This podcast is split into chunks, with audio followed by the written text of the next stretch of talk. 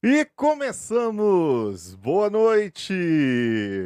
Bom dia, boa tarde para que você que está escutando o nosso podcast Gotas de Fidelidade, Escola de Fidelidade e Comunidade Católica Fidelidade da Cruz. Estamos no ar! e aí, você que está conosco, manda seu alô aqui pelos comentários. Eu quero que você saiba que a Escola de Fidelidade é quem coproduz todo esse nosso podcast e tá vindo novidades para que você possa nos ajudar manter essa obra, manter esses nossos projetos por meio, né, do seu pequeno, da sua pequena contribuição. Na nossa lojinha, logo logo teremos novidades, né? Por enquanto nós temos as camisetas, tem a camiseta aí, ó, do podcast, tem as canequinhas, tem a camiseta do, dos outros cursos e, e, da, e do nosso grupo de estudos. E essa semana virá outros produtinhos novos. Então, semana que vem, fique ligado aí que vai vir coisa nova para que você possa ajudar. Já uma canequinha já é uma boa, né? Olha, ah, pera aí, deixa eu trazer aqui, né? Olha, e é linda demais, velho, olha. Quem é que não quer? Ou então dá de presente, faz aí uma, uma boa, né, para alguém que você gosta e ajuda a gente aqui também, né? Mas se você também quiser contribuir fazendo um dos nossos cursos, você pode ir lá no nosso Instagram, arroba Escola de Fidelidade, ou então no próprio Instagram da comunidade Fidelidade da Cruz, lá no Instagram, e conhecer tudo o que nós estamos fazendo pelo www.fidelidadedacruz.com.br. Ah tá, eu esqueci de botar o endereço da lojinha, né? A nossa lojinha é fácil, fácil. Você coloca aí no seu navegador escoladefidelidade.org. E aí você contribui e nos ajuda com Gotas de Fidelidade Podcast. Quem mais está online aí? Quem está chegando agora já fez aí ó, o Merchan, levou para muita, muitas outras pessoas estarem conosco. Você já deve ter visto quem é o nosso convidado aí nas redes sociais. Então, eu quero passar para vocês que hoje é uma história né, de missão. Uma história que nós, né, como é, também missionários, né, nos, nos emocionamos, nós gostamos de ouvir esses testemunhos, porque nos dá né, cada vez mais ânimo na nossa caminhada. E também nos dá muitos exemplos a ser seguidos. Opa! Então, eu quero que vocês hoje acolham com muito carinho, com um, é, com o coração aberto para ouvir tudo que nós temos hoje para conversar. Antes, eu quero apresentar para vocês, né? Esse nosso grupo de estudos. O grupo de estudos, ele ainda está em aberto. Nós estamos no nosso terceiro, quarto encontro, quarto encontro aonde nós estamos trazendo os primeiros caminhos sobre a oração, sobre as virtudes e debatendo em grupo. Essa é a intenção, que nós juntos possamos crescer conforme é, a necessidade de cada um. Por isso que o grupo ele tem um número reduzido de pessoas. E você pode fazer parte junto conosco. E se você ainda quer saber um pouco mais, eu vou convidar alguém aqui para dizer o que é o grupo de estudos. Vai, Tainã. Então, assim, o grupo de estudos da gente é um grupo de estudo justamente para que a gente possa interagir na graça, mas também a gente possa interagir de uma forma com que o estudo cresça. Né? É, é, é fazendo com que a gente veja o racional e o, a fé, e que esses dois nos levem para a caridade, entendem? Então a gente sobre para a caridade, que é a excelência de tudo aquilo que a gente vai fazer. Né? Como dizia São Paulo, se não tiver amor, nada disso tem, tem, tem, tem, tem sentido. Né? Então, assim, é, tendo essa compreensão, a gente parte para, de fato, o entendimento do que é, é, o grupo de estudos da Escola de Fidelidade. É um lugar de contemplação da vida, né? Aonde a gente consegue observar né, por meio do ensino, quem eu sou, quem Deus é, né? E o que Deus faz. A gente encontra isso no, no nosso, na nossa escola. É isso aí.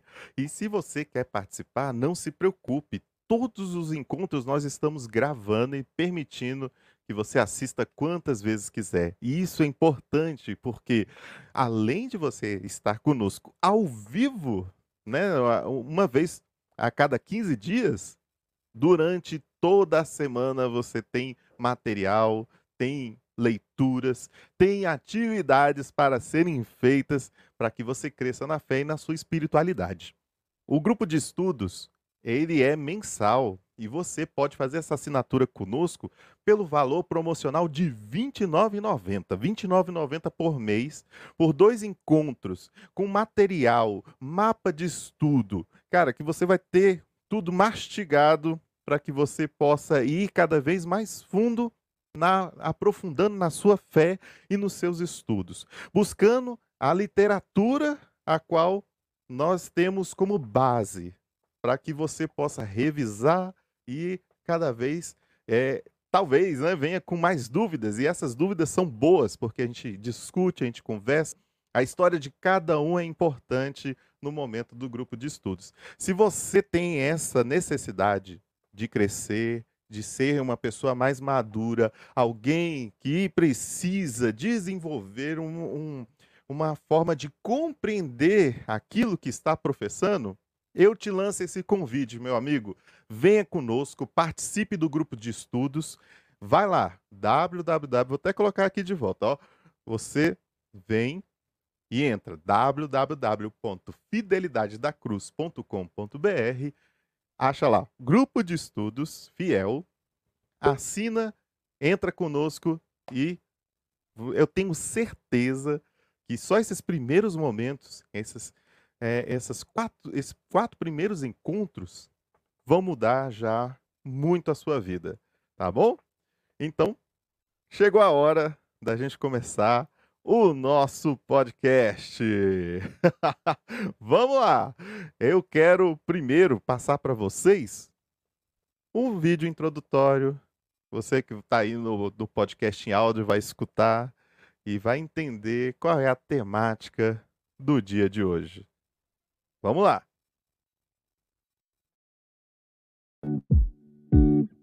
Para ser feliz, caminho, verdade e perfeição. Venha ser escola de fidelidade. É a igreja que vai ser a grande orientadora entre nós. Mas também existe um outro lugar de aprendizado, que é a própria vida de cada um de vocês que está aqui. É... Entre os graus 15 e 20 havia uma enseada bastante longa e bastante larga, que partia de um ponto onde se formava um lago.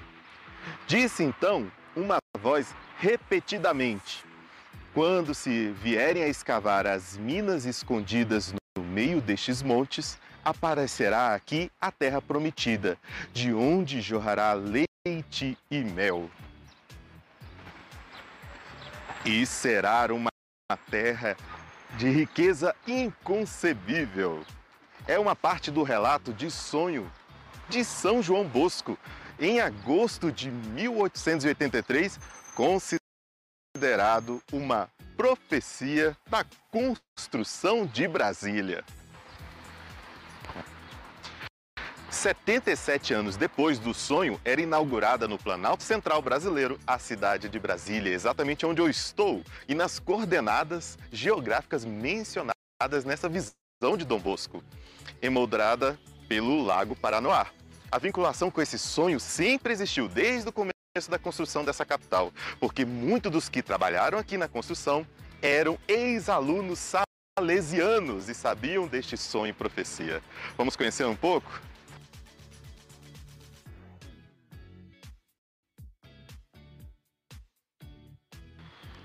A primeira obra de alvenaria a ser erguida na capital foi a Ermida Dom Bosco, uma pequena capela em forma piramidal projetada por Oscar Niemeyer e localizada às margens do Lago Paranoá, construída em 1957. Eu aqui estou em outro monumento dedicado ao santo em Brasília, o Santuário Dom Bosco. A construção foi iniciada em 1963 e foi terminada em 23 de maio de 1970. Foi construído por salesianos da Inspetoria São João Bosco, seguindo preceitos da arquitetura moderna, com formas das aberturas que remetem ao gótico. Tem 80 colunas de 16 metros, entre as quais ficam os famosos vitrais em 12 tonalidades de azul. Porta de ferro e bronze tem onde estão os momentos da vida de Dom Bosco e do sonho profético com Brasília na fachada frontal. As estátuas de Dom Bosco e de Nossa Senhora Auxiliadora são de mármore de Carrara. E, e esse grande lustre central, ele pesa duas toneladas e mede 3 metros e meio de altura, sendo formado por 7.400 peças de vidro de Murano, simbolizando Jesus Cristo como a luz do mundo. E indo agora ao subsolo, temos uma cripta dentro do santuário, onde está uma réplica fidedigna da urna que fica em Turim, na Itália, e contém a estátua de Dom Bosco em tamanho real e um pedaço do osso do braço direito, com o qual o santo abençoava todos que dele se aproximavam. Foi um presente do reitor mor da congregação salesiana, padre Ângelo Fernandes Artimê. E Dom Bosco disse uma vez: Deus nos colocou no mundo para os outros. A juventude de Brasília tem um amor muito grande por esse santo e se identifica demais com a sua história e os seus ensinamentos. Hoje vamos conhecer um rosto vivo e alegre de Cristo jovem acolhedor, que há mais de cinco anos atua sob as bênçãos de Dom Bosco. São João Bosco, rogai por nós, para que seu exemplo nos dê forças para gastar até a nossa última gota de sangue pela salvação dos jovens. Amém.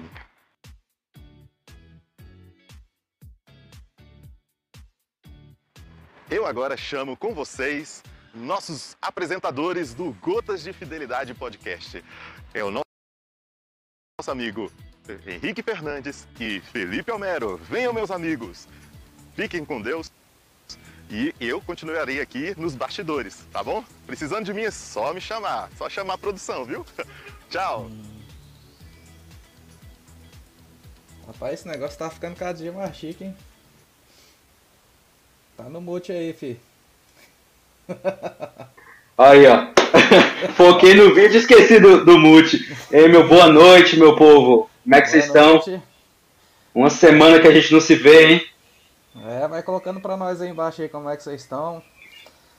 Vamos interagir aqui. Vamos lá, eu sou o Henrique Fernandes, estamos aqui com mais um podcast Gotas de Fidelidade. E eu sou o Felipe. E é muito bom estar com vocês aqui mais esse dia, né? Nosso encontro de todas as segundas-feiras às 20h. E é isso aí, galera. Pontualmente nós, às 20 horas. Nós, é, nós estamos no sétimo episódio e é um número bem simbólico na Bíblia, né? E traz como um significado a perfeição de Deus. Coloca aí nos, nos comentários se você tem acompanhado desde o início ou se é a sua primeira vez aqui com a gente. É isso aí, galera. Todas as segundas-feiras a gente está ao vivo aqui, sempre às 20 horas, pontualmente, né? E sempre que você, né, não tiver fazendo nada, ou então está querendo buscar alguma coisa, né, uma, uma formação, um bate-papo do jeito descontraído sobre a Santa Igreja, sobre as atividades da igreja, é só clicar no nosso canal do YouTube aqui, sempre às 20 horas, todas as segundas-feiras, nós estamos aqui online. E tem mais coisa aí também, né, Homero? Tem, tem amor não, pô. Calma aí, eu sei que não. Valeu, Homero! É amor de Cristo aí, tá? Vou então, trocar esse fone part... teu aí. Não, depois você escuta. e sempre a partir da quarta-feira você pode acompanhar os episódios, né? Teve na segunda-feira, na quarta-feira ele já está disponível nas plataformas digitais de streaming, de streaming.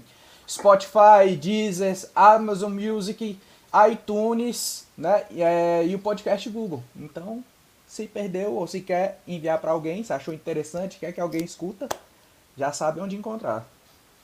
É isso aí. Aí, galera. Inúmeras formas de, de nos ouvir, né? De estar aqui bebendo desse conteúdo, de estar participando com a gente, estar interagindo, sabendo tudo que, que se passa aqui e recebendo todo esse conteúdo que a gente está tá trazendo aqui, né? E quer saber mais da gente, quer saber de, todo, de tudo que, que rola, até no, nos bastidores, entra lá, www.fidelidadedacruz.com.br e escute e compartilhe com seus contatos. Bora, bora. E aí, tá animado? É, Homero. Caramba. Dom Bosco, né? São João. São Dom, Dom Bosco, né? Até, até compliquei para falar aqui agora. Mas isso João aí, né? São, São, João Dom Bosco. Dom Bosco. São João Bosco, Dom Bosco, né? Pois é. E, é. cara, é, é, é, fortíssimo, né? É, não tem como falar de juventude, não falar de, de Dom Bosco, dos ensinamentos que ele, que ele deixou e como ele arrastava a juventude, né? Como, como ele trouxe tanta coisa para nós jovens, né? E até uma coisa que ele fala bastante, é, tem uma frase dele que ele fala assim: é importante que procuremos conhecer nossos tempos e que nos adaptemos a ele. E como a gente está vivendo essa frase hoje, né? Na carne mesmo. Sim, com certeza. E assim, né? É, a gente vê a importância da, da evangelização da juventude semana eu assisti uma pregação de do Dom Henrique Soares.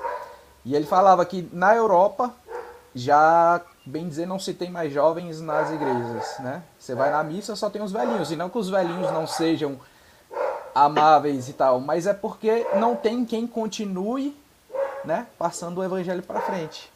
E aí, acho que se eu não me engano, foi Bento 16, eu não tenho certeza agora, disse que a América, no caso, né, América Central, Sul e Norte, né, são essa esperança, porque graças a Deus assim ainda tem uma participação da juventude, mas você vê que tem diminuído um pouco, né? E aí é bom trazer essa questão de Dom Bosco ir lá e buscar e mostrar, né? Porque ele realmente tinha essa afinidade com a juventude e os jovens gostam muito dele, né? Então, eu fiquei muito feliz com a escolha do padroeiro e acho que vai ser legal pra caramba. Caramba, é assim, porque não tem como dizer que a gente começa a caminhar assim do nada, né? A, a semente é plantada em algum momento. E nós que somos jovens, estamos falando para jovens, né? Jovens de todas as, as idades, jovens de, de espírito também. Temos muitas coisas que nos marcam na nossa história, né? E eu lembro muito de quando eu comecei na minha caminhada, né? Que eu comecei lá na infância missionária, depois participei de grupo jovem, grupo missionário e fui galgando essa, né? Cada vez mais querendo, querendo mais coisas até chegar hoje na comunidade, né? entender que é o meu caminho, né? De, de ser comunidade. E você, Homero, como é que foi assim esse início na, na igreja? Você participava de quê? Cara, eu fiz, eu sou fruto de um movimento chamado é, Eis-me Aqui, era Movimento Missionário Eis-me Aqui, e aí eu fiz um retiro de carnaval, né, e aí eu comecei a caminhar com esse movimento, mas eu não fazia parte, participava dos grupos de oração todos os domingos após da missa, e aí foi quando o Padre Bruno chegou aqui na paróquia, e aí me colocou como coordenador da Pascom no tempo, né, caí de paraquedas lá, e aí foi onde eu comecei a caminhar, depois comecei a trabalhar na secretaria, depois é, fundei um grupo de oração aqui na paróquia, a gente trabalhou por muito tempo. Né? Todo o primeiro sábado do mês, se não me engano, a gente ia lá na comunidade apoiando Tainã. Era nosso diretor, né? ele era o diretor espiritual do grupo. E aí foi nesse tempo que eu conheci a comunidade. E fiz o retiro, a princípio eu não fiquei, e aí três anos depois eu voltei e estou aqui. A graça de Deus, encontrei o meu lugar. encontrou seu lugar. Graças a Deus estamos aqui nessa, nessa caminhada. E falando de jovem, né? Hoje a gente tem um convidado que atua intensamente com a juventude, né? Estamos ah, aí com, com o pessoal. O pessoal a, que a tem história, essa missão. A história dessa missão, ela, ela é muito é muito boa, né? É muito bonita. E a trajetória até aqui também. É, pois é. Então a gente não tem para que demorar mais não, né? Vamos, não, tem que rufem os tambores aí pro nosso convidado. Já estão até perguntando. Já estão até perguntando aqui que era que vai ser. Vamos deixar o povo esperando, não. Que rufem os tambores aí, produção.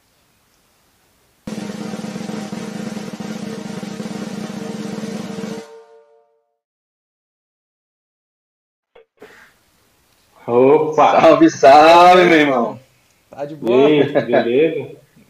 O cara está com o fone invocado, hein? Não é, não. E botou o fone e disfarçou o corte de cabelo. Deixa eu contar o desespero que eu tive aqui agora. moço. Meu celular Ah. estava com bateria. Aí eu fui olhar aqui, 15% de bateria, né? E 15% vai embora rapidão. E meu celular só tem uma entrada, tanto para fone quanto para carregar. Eu falei lá, pô, o que eu vou fazer agora? Eu. Correr ali no outro quarto, pegar o carregador, ligar o fone, conectar, aí deu ruim, tive que sair da- do, do, do vídeo aqui, voltar de novo. Aí deu certo. Muita tecnologia, deu certo. É, graças a Deus, graças a Deus deu certo.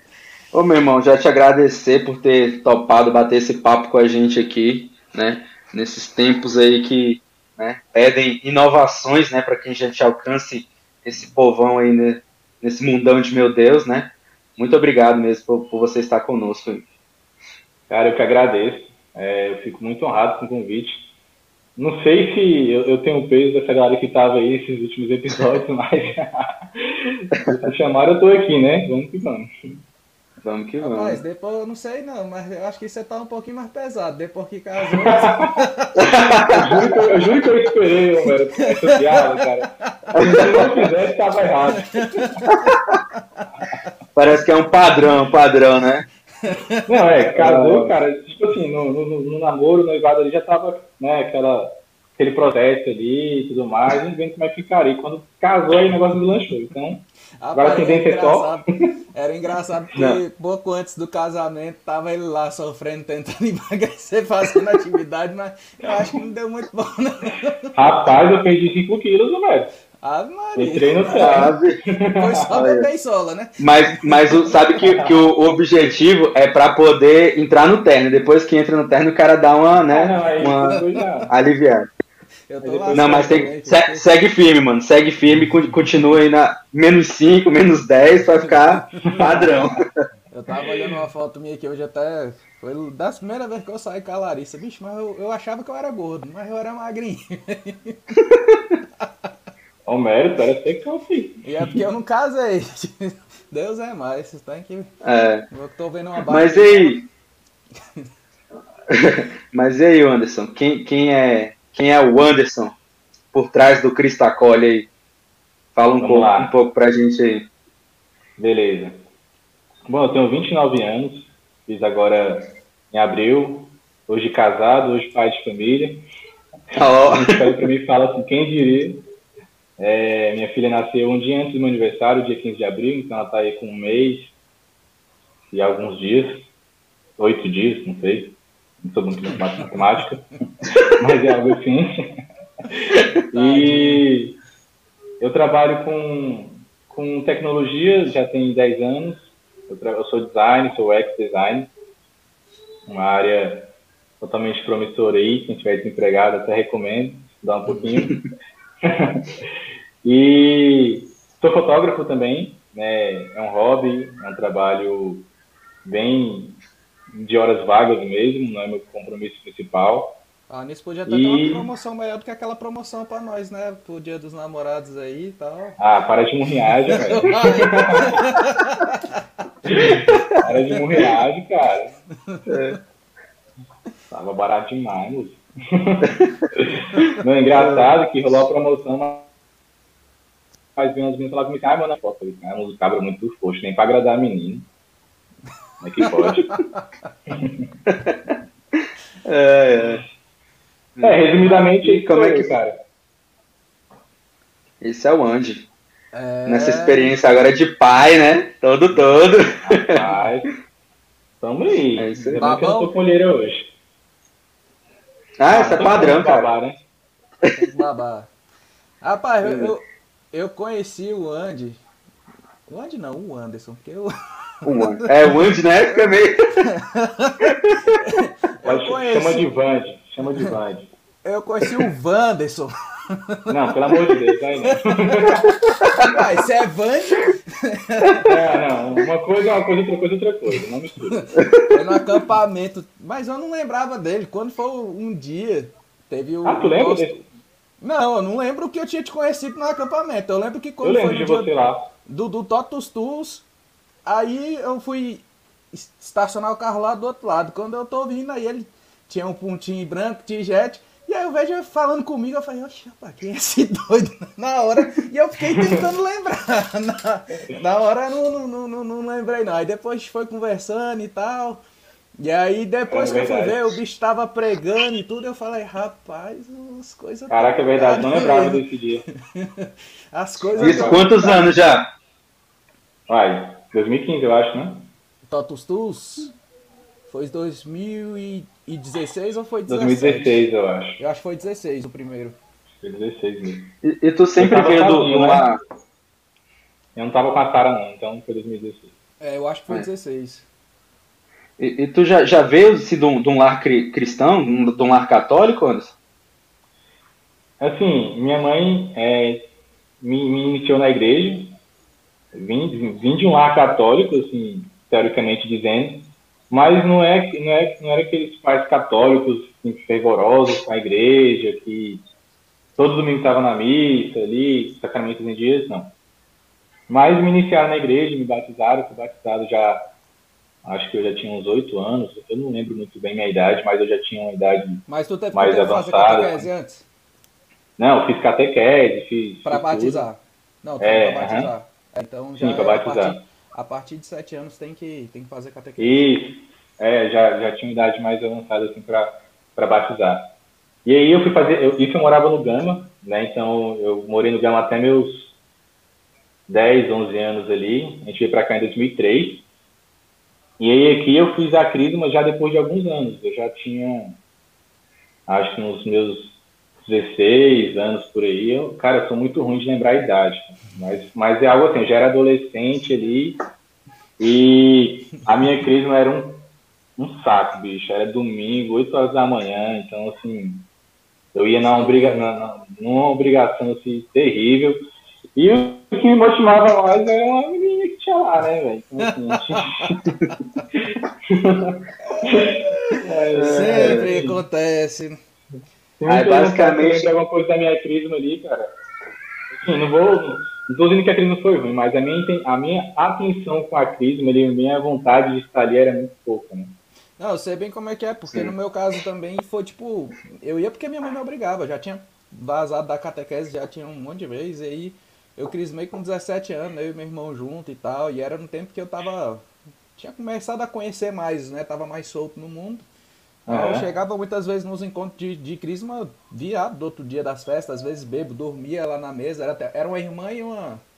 Uma. uma a mãe do, do amigo nosso aqui que dava crisma pra gente no tempo. E assim, eu não aproveitei nada no meu encontro de crisma. Do retiro eu ainda aproveitei um pouco, mas foi, foi igual a estatística, crismou sumiu. É, eu nem, eu nem retiro eu tive, né? Assim, o meu eu não vou dizer que foi obrigado, porque eu. Minha mãe me, me, ensinou a ter muita fé. Eu sempre tive muita fé, apesar de não entender nada, eu acreditava muito em Deus e tive uma esperança muito nele. Então eu achava que aquilo era importante para mim. Só que, ao mesmo tempo que eu achava que era importante, eu achava importante ter a crisma, não aproveitar a crisma. Então, eu acho que é o que muita gente hoje faz, né? É, prefere ter ali só um diplomazinho para poder casar, fazer uma coisa, mas não aproveita aquele ensinamento todo ali. É, essa, é a realidade, né? Que a gente vê muito, É, né? A juventude vai lá, segue, aí depois da crise, uma galera, né? Aham, onde era pra, pra dar frutos, né? Vai embora. É, exatamente. Mas eu nem coloco só a culpa nos meninos, não, porque, cara, infelizmente, e eu acho que não é só aqui em relação ao Distrito Federal, né? Mas a gente vê mais aqui. A, a catequese aqui tá muito fraca, né? Eu vi a luta do padre aqui quando eu tava mais próximo aqui, quando eu trabalhava na paróquia, quando tinha um grupo de oração.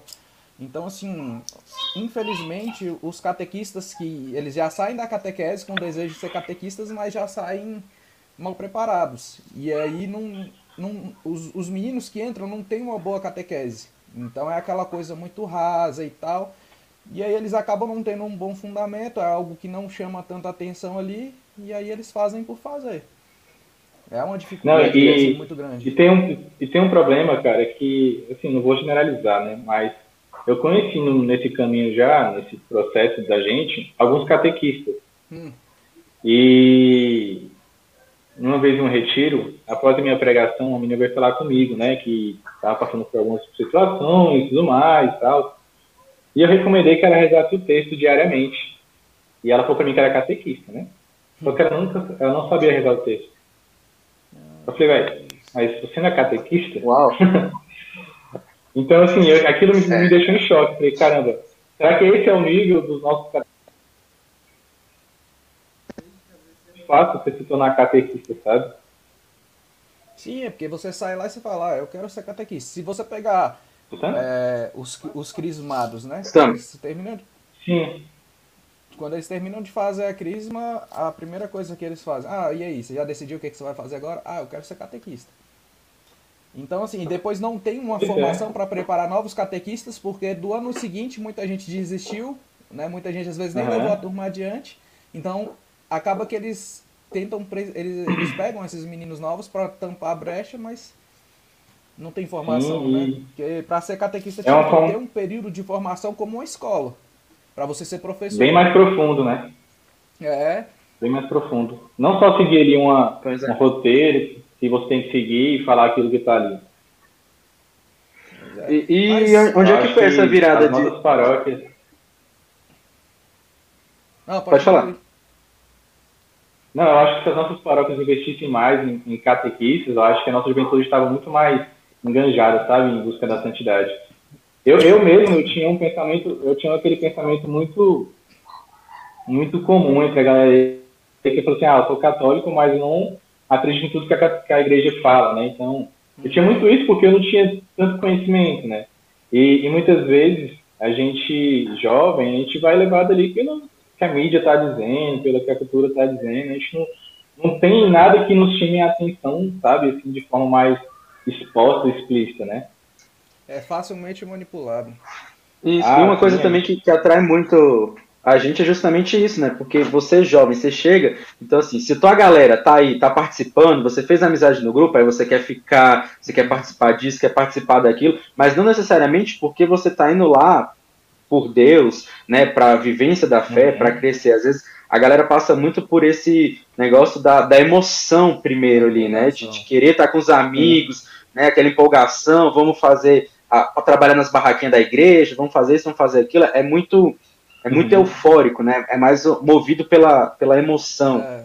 Não que inicial. seja, até não que Sim. seja Ruim, né? Não que seja ruim. Mas só que não pode ser o fundamental. Às vezes tem muitos que Isso. vêm dessa forma e aí acabam firmando, igual o, o caso de vocês, né, antes. Foi, foi do, do acampamento, depois do acampamento que surgiu o terço, porque começou com o Foi. terço antes de, de, de virar o Cristacole. Então, era um grupo de amigos que começaram rezando junto e depois foi abrindo, como foi?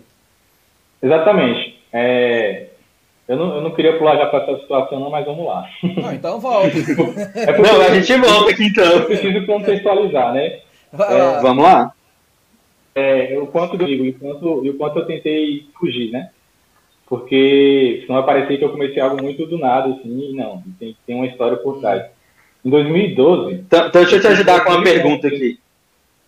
ah, Como é que foi pro Andy virar a chave aí? Do cara que ia pra Crisma por causa de uma menina que tava lá, pro Ah? Andy que resolveu estudar e, e, e crescer na fé. vou- vamos lá. Em 2012, eu fiz meu primeiro encontro da igreja para um grupo jovem. Esse encontro, eu não queria fazer nem a pau. Não queria mesmo, não, não queria. E aí tinha um amigo meu, o Rafael, ele, ele, ele ia lá em casa para me chamar toda vez. Eu falo, não, cara, eu preciso disso não, eu acredito em Deus, tá de boa, é Deus e eu. E aí ele foi insistindo, até que um dia ele me chamou eu, eu comentei com a menina que eu tava ficando com ela na época. Ela falou assim, ah, então bora, Flex, então, se vai ter alguma companhia lá, então bora. Sempre, né? sempre Então, tem, né? tem, tem que ter a motivação. e aí, em 2012, é o, o grupo GAN, né? Acho que algumas, algumas pessoas que conhecem, da, da Crescer Dentur. E aí eu fiz esse retiro lá, esse encontro, você dormia, você ia para casa, aquele encontro, você fica quatro dias lá, você volta para casa, dorme e volta no outro dia. E, pô, achei massa, legal e tal. Só que eu não aproveitei muito daquele encontro, assim, nenhuma pregação me tocou profundamente, mas de alguma forma a sementinha foi plantada no meu coração naquele encontro. E eu passei a frequentar aquele, aquele grupo, é, mais porque meu amigo continuava insistindo para eu ir, e aí passou um tempo eu parei de ir. Quando foi em 2000, 2013, eu, acho que, se não me engano, 2013, eu trabalhei no encontro, e cara, eu era uma pessoa muito tímida. Eu ainda me considero muito tímido. Só que eu era muito tímido. Para falar que eu ficava gaguejando horror. E aí me chamaram para ficar no grupo de teatro. E tipo, ué, oi? Como assim? Teatro? Eu? E, e dali, cara, foi Deus me moldando para ser a pessoa que ele queria que eu fosse, sabe? Depois que eu fui entender isso. É, e aí, eu, aquele encontro no teatro, e as pessoas ficaram muito surpresas comigo. Porque, caralho, isso é uma tremenda, você imagina o, o tão bom ator que eu sou. Né, cara? Ator de Hollywood. Então, assim, eu me soltei demais com o teatro. Eu me soltei demais. Tipo assim, aquilo me ajudou muito, sabe? Na minha, na minha forma de se expressar, em, em vários aspectos. E aí, é, trabalhei nesse encontro, até fiquei lá até 2014, que foi meu último ano no grupo. Saí por motivos de conflitos internos, né? É, não concordava com algumas coisas da, da coordenação e saí.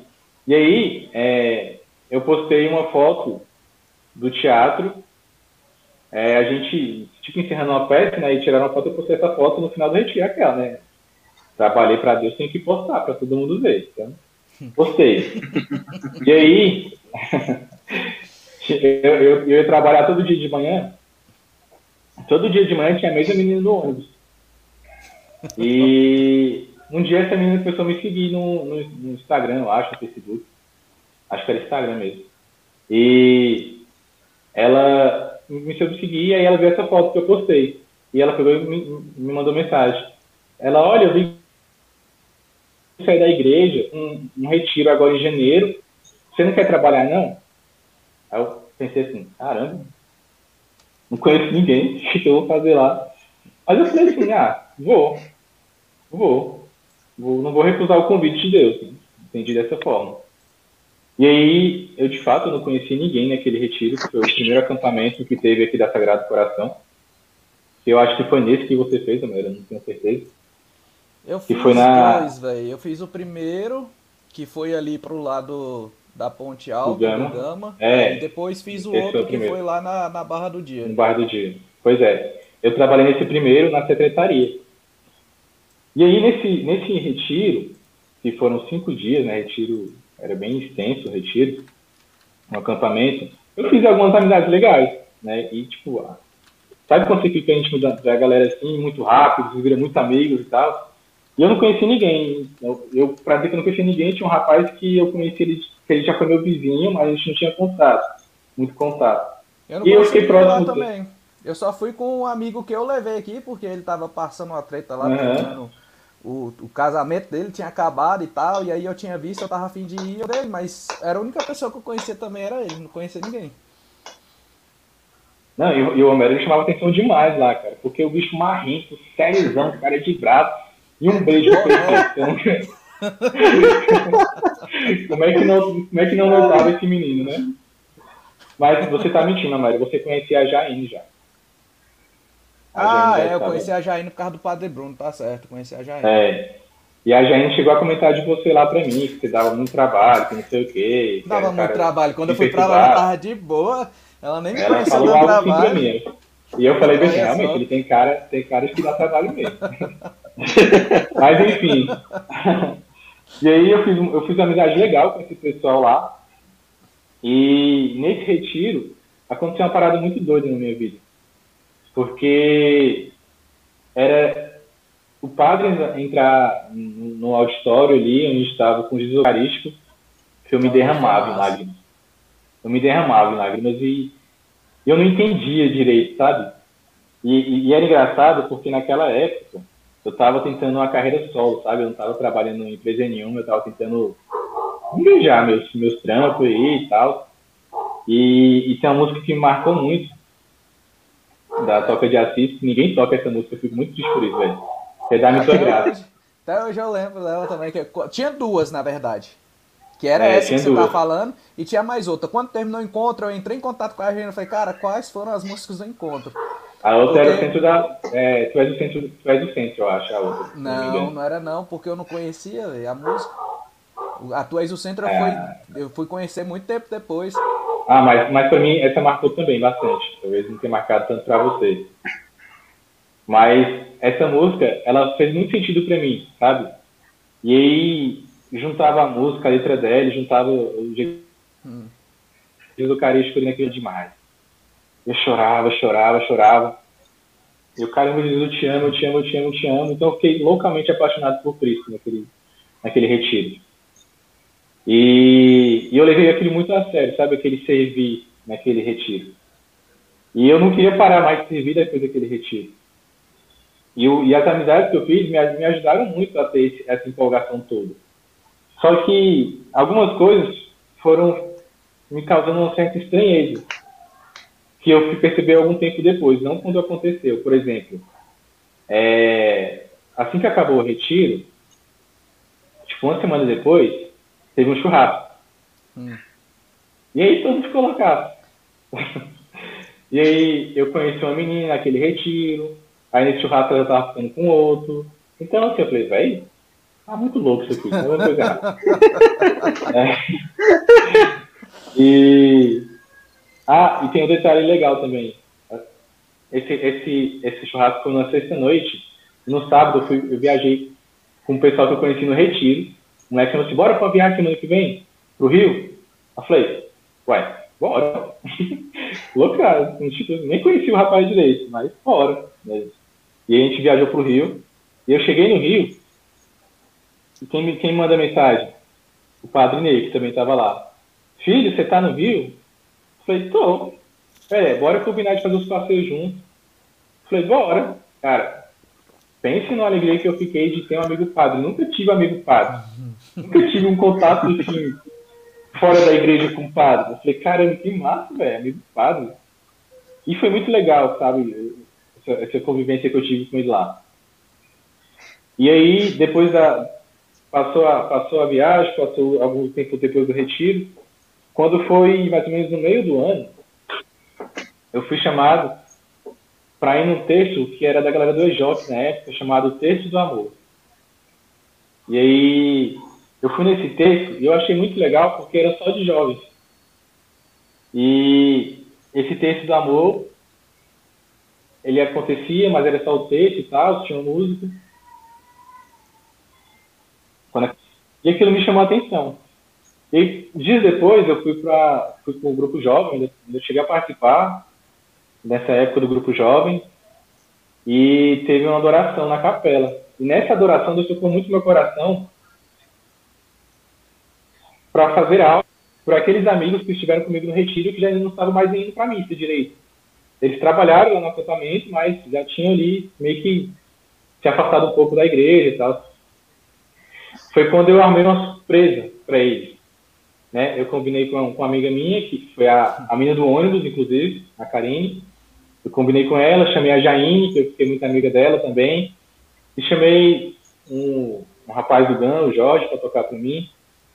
Eu falei o seguinte, eu vou fazer uma surpresa para os amigos meus aqui em casa. E eu quero que vocês se escondam em casa. Meus pais tinham saído. Eu quero que vocês se escondam que eu vou falar que é uma festa. Eu combinei com os moleques lá, vou fazer um frevo aqui em casa, porque era costume. Praticamente todo fim de semana estar em alguma social ali. E é, ia tomar alguma coisa, acender aquele narguilé e tal. E eu chamei eles para fazer isso. E eles, pô, bora. Isso eles topavam na hora, né? lógico. E aí eles foram lá para casa e jurando que ia ter uma festa. Só que assim, não precisa. não, não precisa trazer bebida. Não precisa chamar ninguém aqui, a gente vê como é que fica. A gente joga um videogame aqui, qualquer coisa e tal. E eles estrearam, mas foram, porque eu sempre fui aquele moleque de rosa, sabe? Eu nunca decepcionei em relação a preso. Então, então eles não chegaram a desconfiar assim, sabe? E aí, chegou, foi chegando lá em casa, os moleques e tal. E aí faltou chegar o último. Quando o último chegou, Eu falei, galera, então, não vai ter festa não. Aí o, um deles falou assim, ah não, velho. Aí já começou a escorrer uma lágrima do olho. E aí naquele dia, a gente ia rezar o texto. Só que os meninos atrasaram tanto para chegar, que o rapaz que ia tocar para mim tinha que ir embora, né?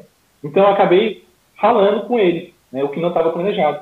E Deus me inspirou de uma forma tão bonita que eu falei coisas que eu nem sei o que, eu falei, mas que no fim das contas tinha ali uns 10 marmões chorando.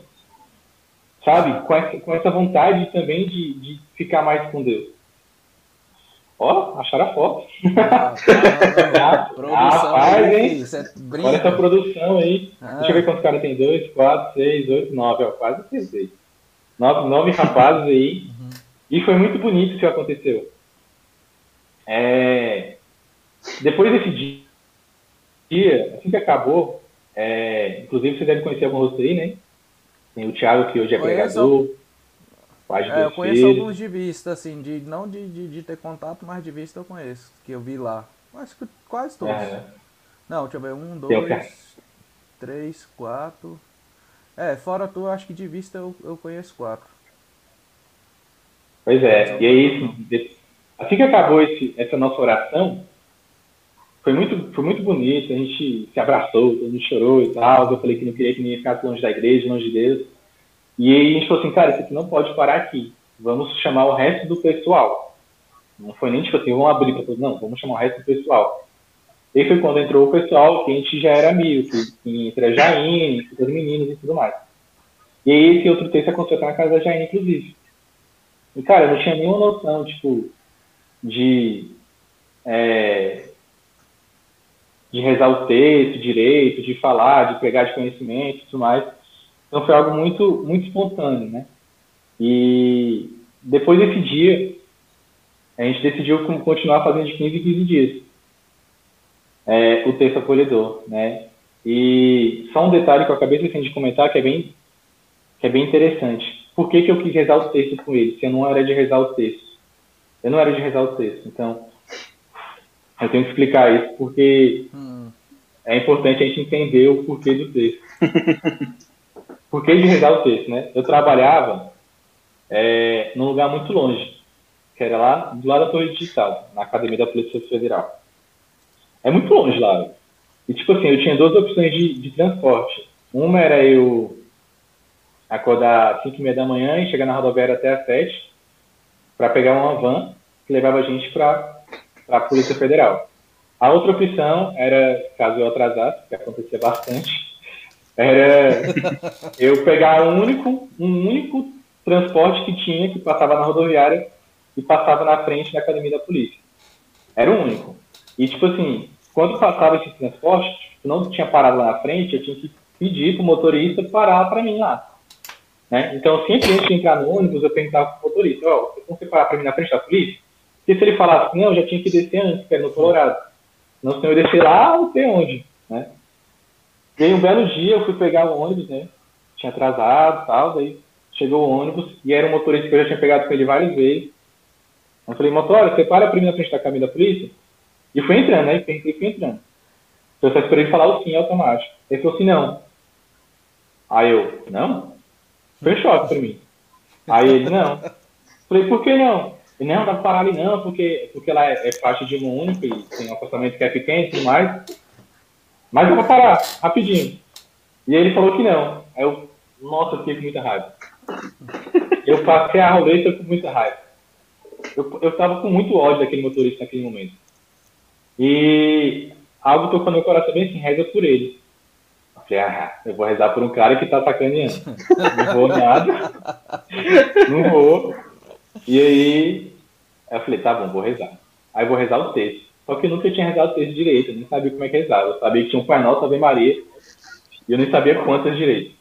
Rapaz, quando eu, quando eu entrei, logo que eu fiz a minha experiência, eu comprei um rosário, jurando que eu ia rezar o rosário. abafando, abafando, né, é, né, Homero? Eu achava que quando fosse rezar o rosário, eu vi lá que tinha, né?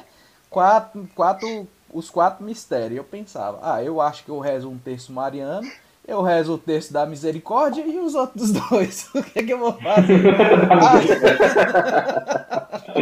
Certo. pois é, aí eu comecei a rezar o texto por esse motorista. Se eu não me engano, eu rezava um Pai Nosso Cinco Ave Maria. E não contemplei nenhum mistério, até porque nem sabia. É, eu sei que quando eu estava no quarto mistério, ele estava passando pelo Colorado, eu fui perguntar de novo para ele, né? Se dava para ele parar lá na Polícia Militar da Polícia Federal, senão eu ia descer ele mesmo no Colorado. Aí eu fui mais educadinho, né? Lógico. Eu falei, ô motora, vocês não separam lá não para mim, na frente da Polícia Federal? Volto, cara, arrependido.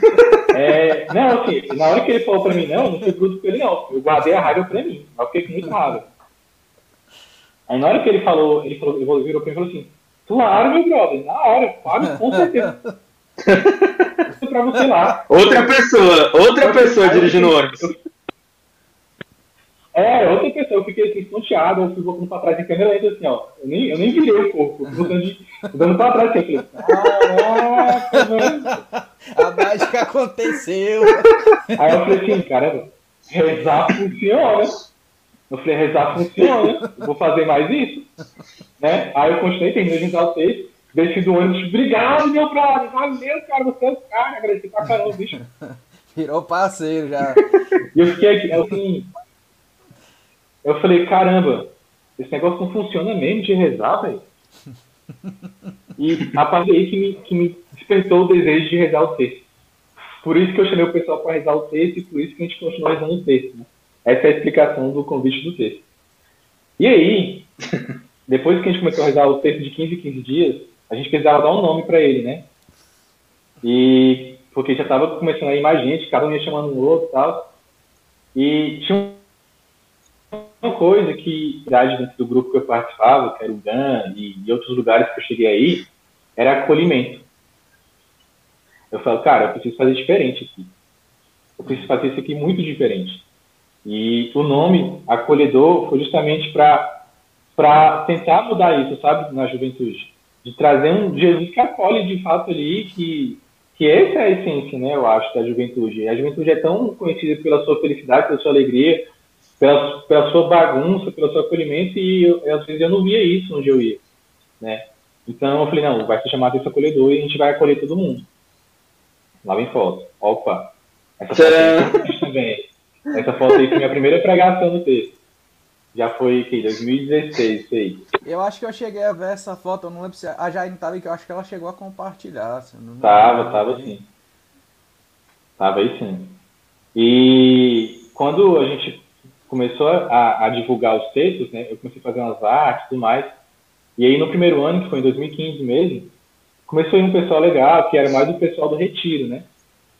E essa foto, ela, ela é muito marcante. Vocês, pô, vocês nem combinaram comigo que eu ensinei as fotos tipo top, hein, velho? Vocês são foda mesmo. ah, meu amigo, a produção aí você tá por fora. A produção é top, moleque. Rapaz, é top aqui é mesmo. real, velho. é, essa tá aqui conversando, aí, ele tá lá olhando tudo. Né? Tô vendo aqui. Essa foto, ela foi uma semana depois do agente que teve um, um retiro do AGEM em 2016 Já foi, foi aquele, divulgado o lá. segundo que foi lá na Barra do Dia. Na Barra do Dia, exatamente, que foi divulgado é, foi, lá. Foi, eu fui nesse, foi o segundo. Foi até aquele Sim. bicho lá da Felipe Silva, né, da, Felipe, da, da comunidade do polêmico. É. é, esse mesmo. A, a GEM é o quê? Um grupo jovem? É, o acampamento. Acampamento. Acampamento Jovem Mariano Eucarístico. Eucarístico ah, Mariano. É Eucarístico Mariano, é, exatamente. É porque antes não se chamava gente, era só acampamento. Eucarístico Mariano. Aí fizeram a, a, a sigla. A negócio lá, a sigla. Isso. E aí, nesse, esse... nesse segundo aí eu fui, velho, eu levei uma galera aqui da paróquia, acho que eu levei umas, mais ou menos umas 13 pessoas nesse segundo. Porque Cara, no primeiro sim. foi só eu e, e, e o, uhum. o, o, bicho aqui, né? Aí foi no, nesse já era um tempo do grupo de oração aqui, já tinha as coisas. Então quando eu fui, eu levei uma galera do grupo de oração. Né? Dessa vez a gente foi em peso mesmo, foi muita gente, foi, foi massa. Muita gente fez isso, muita gente que, que fez o primeiro ou que trabalhou, que chamou muito mais gente para ir depois. E, o, e o retiro foi muito bom, assim, era um retiro muito bom. E aí, é... eu, tô, eu tô pulando algumas etapas aqui, então não se preocupem se eu voltar atrás um pouco, tá? Oh, e aí, essa foto aí Antes de ah. tu lembrar, deixa eu só te fazer uma pergunta que foi lá no primeiro acampamento e, e eu esqueci de fazer. Que tu falou tá. que tua experiência lá com Jesus e tal. antes o padre ele fez a pregação, que foi tipo um momento massa, que foi de, de cura interior e tal. E aí ele fez aquela questão para as crianças que não tiveram uma festa de um ano de idade, né? O, Os brinquedinhos, né? Ainda que não Aham. lembre, fica ali no, no subconsciente. Esse rapaz que eu levei, que, que foi comigo e tal, ele até foi para lá, para trás da mesa, participar daquele momento e tal. Tu também não chegou até uma festa de um ano e tu foi participar daquele momento lá? Como é? Aquele momento foi muito marcante para mim, não pelo, pelo que aconteceu, né, da festa, da, da primeira festa pra galera, mas eu fui muito grato pela família que Deus me deu naquele momento. Aham. Eu sentei junto com um colega meu que estava na aula lá, o Rafael. Eu falei, cara, Rafael, a gente a gente é muito privilegiado. A gente é muito abençoado por ter a família que a gente tem. Eu sempre tive festa de aniversário. E aquele momento para mim foi muito marcante por isso, sabe? Eu agradeci muito a Deus pela família que eu tinha. E eu acho que eu até comentei isso com meus pais quando, quando eu cheguei do retiro. Porque eu falando, cara, quando toca em família, isso não me abala, porque eu nunca tive problema com a minha família. É. Eu sempre bem resolvido nesse âmbito familiar, graças a Deus. Graças a Deus. É, um abraço para Eliezer, que ele pediu um abraço. Olha, mano. É. Rapaz. Mas continuando aqui, é preciso botar a foto aí acabei pulando um pouco. Mas voltando, a gente começou, quando a gente começou os textos, a gente montou uma estrutura de como ele aconteceria, né? Porque assim, eu não tinha capacidade teológica, nem, nem emocional, nem intelectual para estar sempre sempre à frente do texto. Então a gente é, e aí uma coisa que eu queria fazer muito era botar fazer com que todos tivessem sua chance de falar de Deus, que todos pudessem contar a sua história e que todos é, e, e eu entendo que quando você fala da sua história, quando você estuda um pouco, isso te motiva a estudar mais, né? Isso fica meio que grudado na sua cabeça. E aí era que a cada 15 dias alguém ou ia dar o testemunho ou ia pregar. E o ministério que ia tocar ia ser sempre um ministério diferente, para dar oportunidade para vários ministérios, e a gente conhecer vários ministérios. E a pessoa que ia conduzir o texto também sempre seria uma pessoa diferente. Então ele era muito dinâmico, né? O texto. Eu falo era, gente, porque está parado desde o ano passado, É. infelizmente. Então ele tinha uma dinâmica bem legal. Então isso sempre funcionou muito bem dentro do texto acolhedor. E, e aí, quando teve essa, essa, essa foto, foi a primeira vez que eu me dispus a pregar, não a contar um testemunho. Então, cara, eu me tremia demais. Eu me tremia demais. Eu preparei um, anotei, tipo assim, não foi só eu, foi eu e a Karine na época que a gente foi pra lá, a gente combinou o tema e tudo mais. E aí foi chegando gente naquela casa, foi chegando gente Jesus amado. E no dia, no dia que tu pregou, nesse dia, tu conduziu a, a oração também? Não, a gente não costumava fazer a oração como a gente faz hoje. Aham. Porque eu não Porque- tinha essa espiritualidade. Aqui, aqui na paróquia, quando a gente começou também, né? O grupo de oração, ele nasceu de um terço que a gente visitava as famílias. Porque quando eu fiz o retiro, né? Depois não tinha uma continuação. O pessoal só dava o retiro e depois a gente que se, se vire. Se virava. E aí a gente sempre conversava, eles falavam, não, mas a, a proposta do Lovart não é essa e tal. E um dia com muita conversa a gente conseguiu marcar com eles uma missão, né, de arrecadar alimento para depois a gente ir para a favelinha que tem aqui e levar para as famílias carentes. Só que o pessoal não apareceu. E aí o padre tinha falado pro Sassá, que era hoje é Padre Ângelo, né, que era seminarista aqui na época, que se eles não aparecessem era para mandar todo mundo embora. E nesse dia eu até fui desobediente, porque quando eles, quando o Sassá chegou, que o pessoal não tava, ele falou, não, o padre pediu, aí tinha, tinha vindo acho que 12 pessoas. Falei, de jeito nenhum, Sassá, não vou mandar esses meninos embora não, porque senão no final de semana que vem eles não vêm. E aí, eles botei eles pra ir atrás do alimento, não conseguiram quase nada, cara. Mas na outra semana nós ganhamos um monte de cesta pra poder fazer a missão. E aí, a partir dali a gente começou a visitar as famílias e a rezar com eles. Aí quando foi um dia a gente juntou todo mundo que ia pra poder, é, como é que se diz? Pra visitar as famílias. E aí a gente começou o grupo de oração. E aí é, foi, era assim, eu comecei a partilhar, a fazer a partilha da palavra, poder pregar ali. Mas morrendo de Aham. medo, porque chegou um dia não tinha ninguém. Só tinha eu. e aí, depois, só que eu, eu comecei a conseguir partilhar, mas eu não conseguia conduzir os momentos de oração. Aí quem me Aham, ajudava é- era é o Paulo. chique, velho. É, e aí teve um tempo que o Paulo não tava aqui. E eu lembro que o padre Bruno, ô miserável, ele tava, Não, era tu, era tu. ele, é, ele tava no retiro do Opus Dei. E aí eu mandei a mensagem padre, me ajuda, pelo amor de Deus. Ele, o que que foi? Eu falei, o Paulo não vai poder estar lá e eu até tô partilhando a palavra, mas eu não sei pregar. E aí eu pensando, né, pô, ele vai me dar uma, uma solução, vai me indicar alguém. Ele, é, eu gosto tanto dessas pedagogias de Deus. Pega um filho que nem sabe andar de bicicleta e já empurra a ladeira abaixo. aí a partir dali começou. Caraca, menos eu acho que o meu foi mais suave. Porque eu me preparei. Tentei me preparar, né? Mas é engraçado porque, tipo assim, eu tinha uma coisa muito certa pra mim. Eu falava assim, eu não tenho dom de pregação. Eu falava, eu não tenho dom de pregação. E então eu não vou ficar pregando. Eu vou, às vezes, quando precisar, eu vou lá e conduzo o texto, eu vou lá e falo um pouquinho, mas não é meu, não é para mim. Acho que o meu caso é mais ficar aqui na liderança mesmo, ajudando a organizar alguma coisa e tal. Eu tinha muito isso pra mim. Ter as ideias, montar o flyerzinho bonitinho, fazer a Mas eu divulgação acho legal. que isso aí é, é mal das pessoas tímidas, velho. Porque eu nunca me imaginei. Às vezes as pessoas me veem sorrindo, me veem brincando e tal. E aí eu acho que foi tipo assim, uma máscara, não sei se foi uma carapuça, porque eu sempre fui muito tímido. Então eu nunca me imaginei. Isso um passou, né, Homero? mão. Hã? É, hoje Seu time passou, né? é. Acabou. É, porque, bicho, eu nunca me imaginei num dia com o microfone na mão pregando. Na, É, teve uma vez foi que eu travei aqui, velho. Eu travei. Tipo assim, eu tinha pregado de manhã pro pessoal da catequese.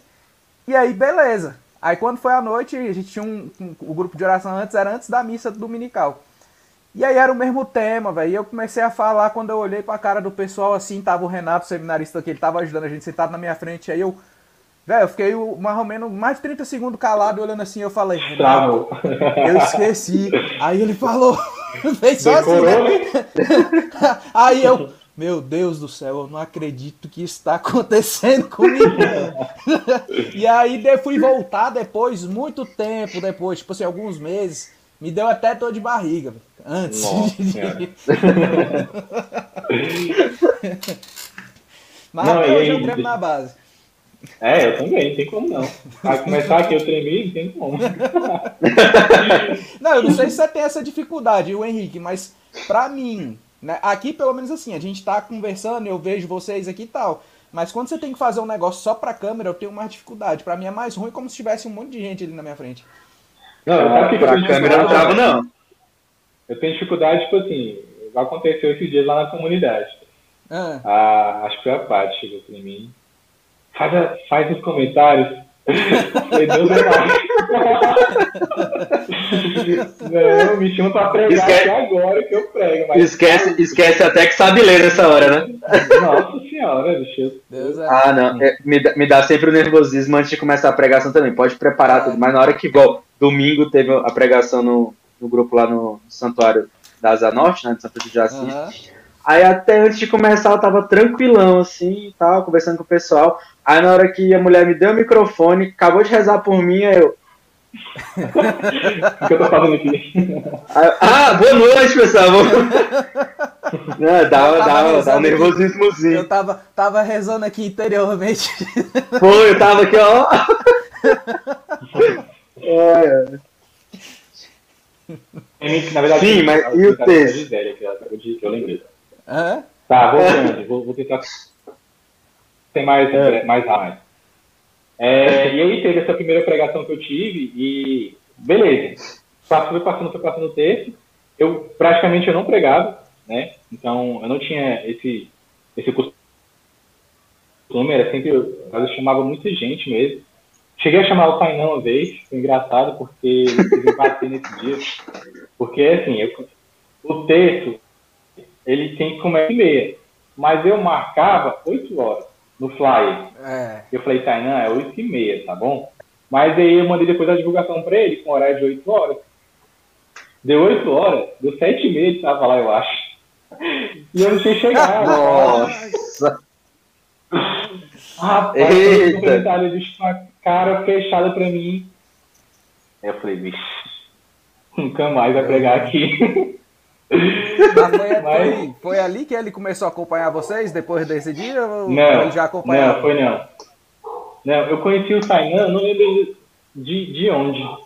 Não lembro exatamente por que, que eu chamei ele.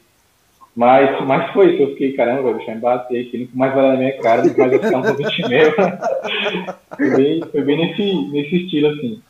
E aí. Mas era melhor que ele tivesse batido nesse um pouco dia. mais né? da história do texto. Nossa! Mas Era melhor que ele tivesse pra- batido do que depois, porque quando eles começaram a bater vocês na formação. Pô, O bom é que ele nunca lembrou disso nas direções, né? Graças a Deus. Então, Ele vai lembrar na próxima agora. mas eu acabei de. Vai deixar, vai aqui, ó, deixar o vamos céu guardado lá pra você. né? Vai te apresentar o céu, você ainda não Nossa, apresentou. Maria. já, já.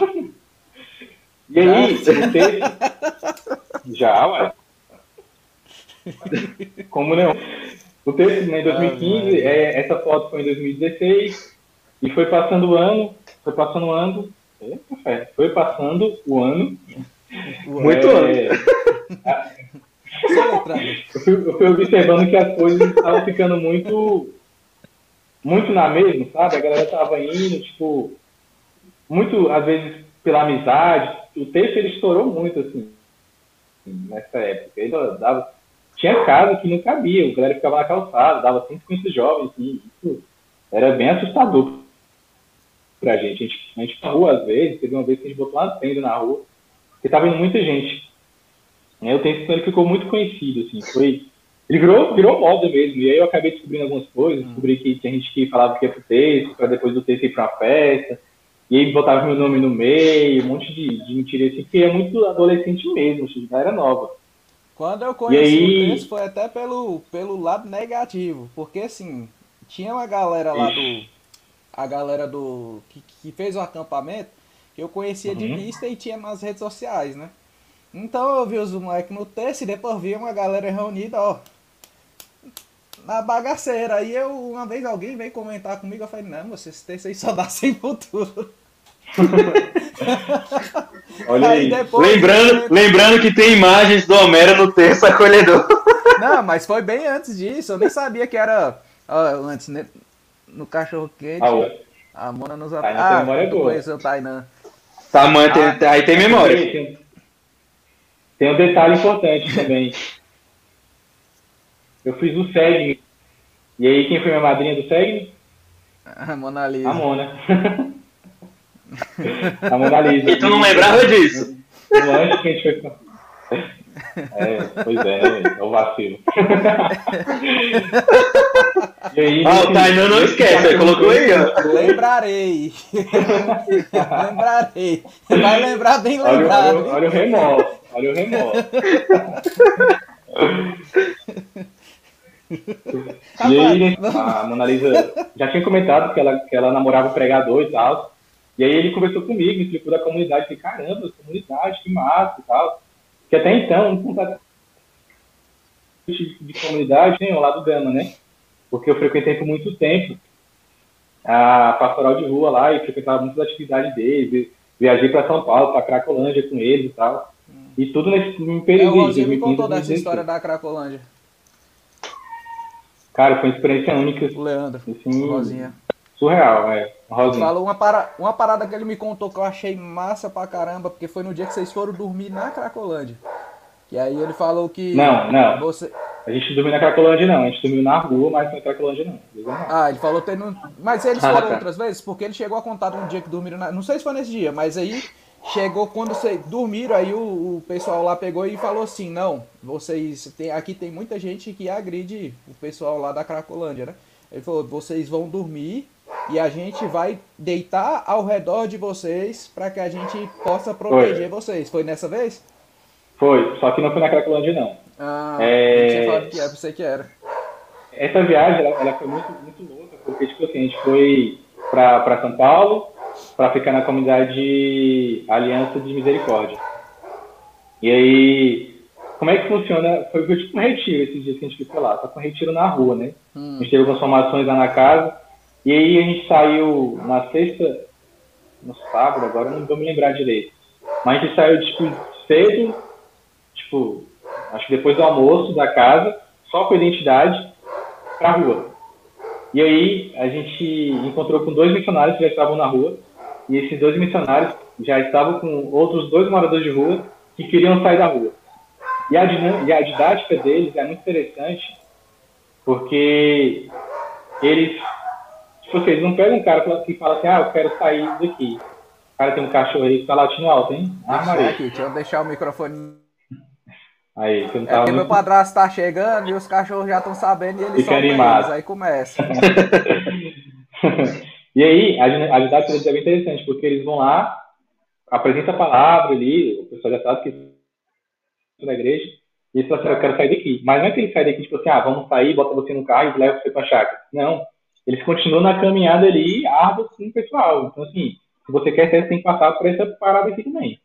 Então, a gente, caminhando, caminhando, a gente passou por dentro da Cracolândia. Isso foi uma parada, assim, que eu nunca vou esquecer. É, é surreal, é surreal. Você parece que está na Zumbilândia, assim, o pessoal tudo zumbi, tudo drogado mesmo, assim, e numa felicidade que você não. Você fica assim, caramba, olha a felicidade que vocês estão vendo aqui, tipo assim, todo mundo dançando, sabe? Música tocando, várias músicas tocando, tipo assim, várias barracas vão ali no meio, muita gente, é muita gente. E eu lembro que a gente estava passando é, por meio, por dentro da Cracolândia, que é tipo um, um, lugar, era um quadrado assim, muita gente usando droga. E aí antes da gente chegar, é engraçado, porque engraçado não, né? Não é engraçado, é triste mesmo. A gente chegando, a gente se deparou com aquela cena, todas as meninas começaram a chorar. Porque é uma cena muito forte de se ver.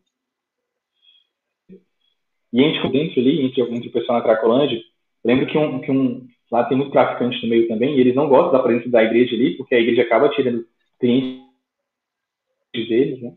Eu lembro traficante, eu, imagino que seja traficante, que ele pegou um facão que ele tava, e na hora que eu dei o passo, ele passou na frente do meu pé no chão, assim, ó. Moleque, eu falei, pronto, vou arrancar minha perna aqui agora. Você é doido. Então, assim, muito, muito pesado, sabe? Ah, o, o, clima ali, o jeito que é tudo ali. E aí, Felipe, a gente saiu dali, a gente, foi, a gente dividiu o grupo em dois, e cada um foi dormir num ponto, sabe? A gente, eu acho que o Rosinho estava comigo nesse dia, não lembro agora, mas aconteceu comigo também. A gente foi dormir debaixo de um viaduto onde tinha muitas crianças usavam droga. Né? Muitas crianças, era mais a área das crianças. E teve outro grupo que foi dormir em outro lugar. E aí, esses, já tinha uns moradores com a gente, né, que a gente conseguiu resgatar nesse, nessa caminhada. Eu fiquei muito amigo de um deles, muito amigo mesmo de um deles. E ele deitou do meu lado, né? E ele deitou de um lado e o outro deitou do outro lado. Falei assim, não, a gente vai ficar aqui para proteger vocês mesmo e tal, porque pode acontecer de alguém querer fazer alguma coisa. E e a gente dormiu no chão, a gente, a gente deu a sorte de achar uns tapumes lá e deitar em cima dos tapumes. Mas é, foi isso, assim, a nossa experiência incrível. E aí, só para vocês entenderem o, o fechar dessa história, a nossa caminhada termina no outro dia, no domingo. Vai, a gente, depois a gente acorda bem cedo, vai para a missa às 7 horas da manhã em uma paróquia lá. Eu não vou lembrar o nome agora. Com os moradores de rua junto com a gente. E de lá a gente vai para um centro de, de convivência, não é um centro de reabilitação. É um centro que eles vão para lá só para passar o dia, se alimentar, tomar um banho, brincar um pouco, porque tem vários jogos lá. E depois eles têm que ir para a rua, continuar frequentando aquele lugar durante três dias, para depois desses três dias eles serem encaminhados para a fazenda. Ou seja, eles fazem essa caminhada com a gente lá, aí vai, volta para a rua, aí tem que voltar para lá de novo, se quiser sair de lá. Né? E quando eu fui embora, quando a gente foi embora, a gente foi embora já no final da tarde, eu sei que esse cara que eu fiquei muito amigo, ele chorou demais.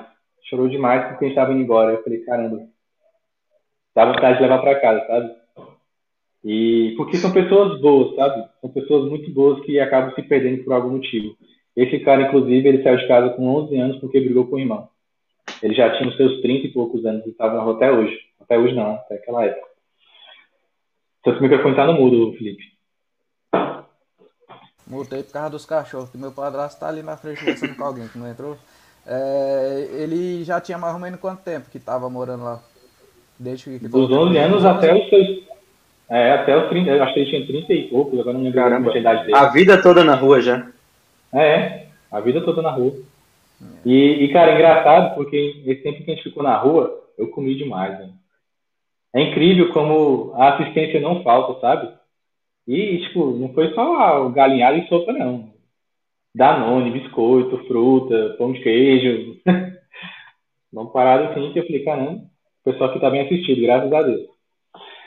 Mas, voltando pro assunto que eu tava.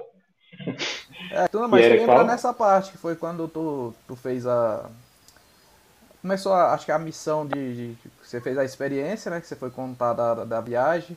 E aí eu não sei se você ia falar da parte que você trouxe isso para dentro do, da missão de vocês. Porque você, quando eu conheci hum. vocês, quando você, você, me chamou, você falou que acho que uma semana era o terço, se eu não me engano, e na outra era, era a missão. Ou na, na era a pastoral de rua. Hum. Isso. A gente. É, depois de um tempo caminhando com o texto acolhedor, a gente começou uma pastoral de rua é, lá no centro da Finlândia. E, na verdade, essa época já tinha Cristo Acolhe. Então, deixa eu voltar um pouco a fita para chegar nesse ponto. É. Como é, nasceu o Cristo Acolhe? Como nasceu o Cristo Acolhe, exatamente. É, a gente começou a ver que os jovens estavam ficando muito. Como é que eu posso dizer? Não estava sendo suficiente aquilo. Eles iam lá cada 15 dias, se abasteciam, mas tipo, no fim de semana seguinte eles estavam na mesa, sabe? É, sem muito crescimento e tudo mais. É, e a gente viu que Deus começou a me incomodar muito nesse sentido. Nesse sentido de, de fazer algo a mais. Só que eu não sabia o que. Nessa época, o texto ele tinha uma comissão. Éramos quatro pessoas, eu acho. Que eram de pessoas que frequentavam o texto. Né? Que, que frequentavam bastante o texto. E nessa comissão, eu levei esse assunto. Falei, cara, Deus me deu um nome. Mas eu não sei o que é. Não sei o para quê. Não sei o que vai ser. Que foi o nome Cristo Acolhe. E esse nome ficou comigo ali por muito tempo.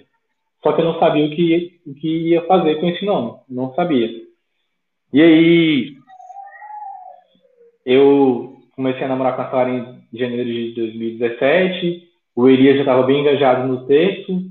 E tinha um pessoal que estava bem engajado. Eu falei, gente, vamos. O Elias começou a fazer parte da comissão nessa época também. E eu falei, gente, eu, tenho algo para propor para vocês.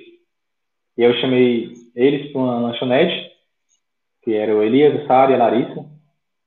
Eu falei assim, Deus me colocou que a gente precisa fazer algo a mais, para a gente começar a aprofundar mais do que a gente já faz, né? E eu não sei o que vai ser, não sei como é que a gente pode chamar, não sei o que, que vai ser, não sabia de fato o que, que seria o Cristo Acolhe. Eu sei que a gente começou a se reunir e ter informações, eu sabia disso, eu sabia que nosso intuito era buscar a santidade, era viver a santidade. Isso eu tinha plena certeza que era nosso objetivo. Mas como seria na prática, eu não sabia. Então a gente começou a ter muita formação nas casas, né, dos membros ali.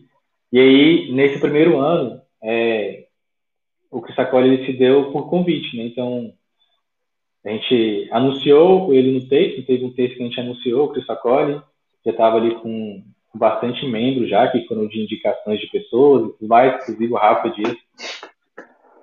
A conversão dele se deu nesse dia, é, nesse texto, né? Então, ele não é do Pissacolhe ainda, mas nesse dia que a gente conduziu esse texto foi bem forte para ele, e bem forte no geral, né? Então, esse texto foi na sua casa? Não, foi numa outra, numa outra casa, não lembro ah. agora. Era sempre numa casa diferente. Na minha casa teve dois textos, uhum. eu acho, nesse tempo todo. E aí a gente anunciou que trabalho para as pessoas e quem que queria entrar, entrava. Tipo assim, ah, eu quero participar também, como é que faz? Você vai na reunião. Só que aí ficou, começou a ter muita, muita rotatividade, sabe? É, uhum. Muita rotatividade. Então a gente começou a botar algumas regras dentro do grupo, né? E a gente começou a entender mais ou menos o que, que o sacolho passava a ser. Então a gente começou a se reunir para fazer retiros internos, para rezar bastante, para estudar bastante. E, e aí, dentro desses membros que a gente tinha, já tinha alguns que já pregavam antes, né? O Maurício, por exemplo. Que a gente não, não tinha missão, né? E aí Deus colocou muito forte no coração que a gente não estava tendo missão porque a gente estava vivendo de... Né, algumas pessoas ali dentro ainda viviam de vida dupla né, que a gente precisava rezar muito, fortalecer muito a nossa oração para que Deus voltasse a confiar na gente. E a gente teve um retiro, que foi até na chácara do meu pai, um retiro muito forte, que alguns relatos eu fui sentindo o telhado da casa tremer. É, E a partir dali a gente começou a entender, sabe, as coisas, e Deus começou a confiar mais na gente. E foi nesse período de após Cristo Acolhe, iniciado, que eu comecei a pregar de fato, que até então eu não pregava. Eu comecei a pregar por conta de convite, né? Porque eu não, eu não, para mim eu não era pregador. Eu só falava pessoal que eu fosse a barra para pregar, né? Então, a partir dali a gente começou a entender que a nossa missão era levar a palavra realmente é, em grupos jovens, em retiros e tudo mais. E o início do Cristo Acolhe foi de muita intensidade, sabe? A gente começou muito empolgado, muito entusiasmado com tudo. É, muita gente, o grupo chegou a já ter já uns 40 membros, é, mais ou menos isso, eu acho. E era muita gente, assim, a gente não tinha paróquia ainda, a gente não tinha é, muita definição de alguma coisa. Eu lembro que quando eu fui para começar o, o eu, eu escrevi um documento inicial, uma versão primeira dessa que eu te mandei, inclusive, e levei para o Padre Lucas, lá na Samambaia, né? Para ele ser nosso uhum. diretor e me dar uma direção ali. E aquela minha primeira conversa com ele foi primordial, porque ele me deu um caminho que eu não, não, não tinha ideia do que, tinha que fazer, do que, que a gente podia fazer e tudo mais. E o Padre Lucas ele me atendeu mais algumas poucas vezes, mas ele, pelo seu compromisso, a gente acabou ficando muito tempo sem direção. E aí o Cristo Acolhido começou a ficar muito conhecido também. Eu cheguei a dar entrevista em rádios, rádios católicas, né? Participar de, de entrevista com outras pessoas e tudo mais. Só que a estrutura do Cristo Acolhido é uma estrutura muito fraca ainda. Muito, muito superficial, sabe? A forma como a gente lidava com as coisas. A gente tinha certeza que a gente tinha que levar a palavra, a gente tinha certeza da nossa missão, mas alguns membros ainda tinham ah, ainda tinham dúvidas, sabe, do que estavam fazendo ali. E a gente começou a apertar um pouco mais as coisas. Né? E a, gente, a direção do Kainan, e aí foi que a gente começou a estreitar mais as nossas as nossas regras, o nosso, como seria a nossa vivência, como é que seria tudo. Então, a gente chegou num nível muito bom, sabe, de, de estudo, né? de, de uma frequência muito boa de missão, de todo fim de semana a gente está em missão, todo fim de semana a gente ser convidado para uma missão. Agora é meu cachorro, tá latindo. Espero que ele pare já já. É... Então, a gente começou a se ver nisso, né? Já sonhei demais com comunidade, já viajei um bocado, mas hoje eu estou simplesmente entregue ao que Deus quer da gente, né? essa, essa pandemia, ela, ela veio de uma forma muito certeira para abalar a gente, assim, eu acho que não só a gente, mas muitos grupos, né? Por não saber lidar com algo que sempre foi presencial e ter que lidar com isso de forma remota. A gente é, tentou fazer algumas atividades, como pregações, aí veio o coronavírus e atingiu alguns dos nossa, então a gente... Então hoje o Bissacoli, ele basicamente, ele tá... A gente tem formações online, né? Mas se Deus quiser, em breve, um futuro muito breve, a gente volte a fazer né, o que a gente mais gosta de fazer, que é evangelizar, mesmo que seja online, né? E aí, só para explicar um pouquinho, a gente tem uma estrutura, como eu estava falando, de, de, de atividades, né, de coisas que a gente precisa fazer e eu vou falar do que a gente fazia antes, porque hoje, na prática, não é o que tem acontecido, né? Porque a gente está totalmente online. Mas a gente tem o texto acolhedor, que é a nossa missão principal. Então, o texto acolhedor é, nossa, é o nosso forte, sim, é o que a gente mais tem prazer em fazer. E a gente começou um tempo a fazer, como comentei aqui, a pastoral de rua, mas por motivos de segurança a gente decidiu parar, porque é muita criança, muito jovem, e no a gente tinha, tinha, acabava andando bastante, grupos ali acabava andando bastante. E teve um belo dia que um, umas meninas estavam, foram para outro canto que eu não estava, e aí vem um traficante falar com elas, né? Ele tentou ser legal, mas não foi legal para mim. ele mostrou o cabo do revólver na cintura e falou assim, ah, que não estão seguras aqui. Eu falei, eu falei tá bom, dessa segurança eu não quero não. Então, a partir dali a gente parou as atividades na, na da pastoral de rua, né? Pra gente foi uma dor muito grande, porque a gente fez vínculos muito fortes com moradores de ruas que estavam ali. A gente conseguiu colher frutos nesse tempo que a gente estava na rua, de ver pessoas voltando para casa de colocar pessoas ali dentro de um ônibus e a pessoa ir para casa de volta, da pessoa conseguir falar com a mãe depois de muito tempo, por telefone nosso e tal. Então, foi uma experiência, uma experiência muito incrível que a gente viu na pastoral ali. E também é bastante gente, né? Então, é, era bom, porque o pessoal gosta desse lado mais de fazer a caridade, das obras de misericórdia, mas a gente não tinha como ter controle da, da segurança das pessoas ali. Então a gente decidiu dar essa parada, né? A gente está vendo como é que a gente volta sem ter que andar tanto, sem ter que se expor tanto, né? Sim. E a gente voltou. Vai falar? Pode falar. Não, pode concluir. É, eu vou, eu vou falar um bocado aqui agora que eu tô contando Não, assim, trazendo, eu vou chamar a imagem aqui da, da logo de vocês. Tá. Né? Produção, pode colocar a logo aí se tiver como, para você explicar um pouco para a gente, né, enquanto a produção coloca, para você explicar para a gente, né, na essência, né, porque você teve esse chamado, né, de, uhum. essa moção de o Cristo, Cristo acolhe, né, um Cristo que acolhe, Sim. né, e aí para uhum. você falar, né, para o pessoal que que está nos ouvindo, que está nos assistindo, né, o, o carisma desse grupo, né, falou das, das atividades, né, como vocês desenvolvem, né, mas qual o carisma principal, né? E como uhum. que, que surgiu, né? Qual se tem uma passagem de referência, tudo mais, né? Para a gente poder pegar Beleza. mesmo né, nessa essência, porque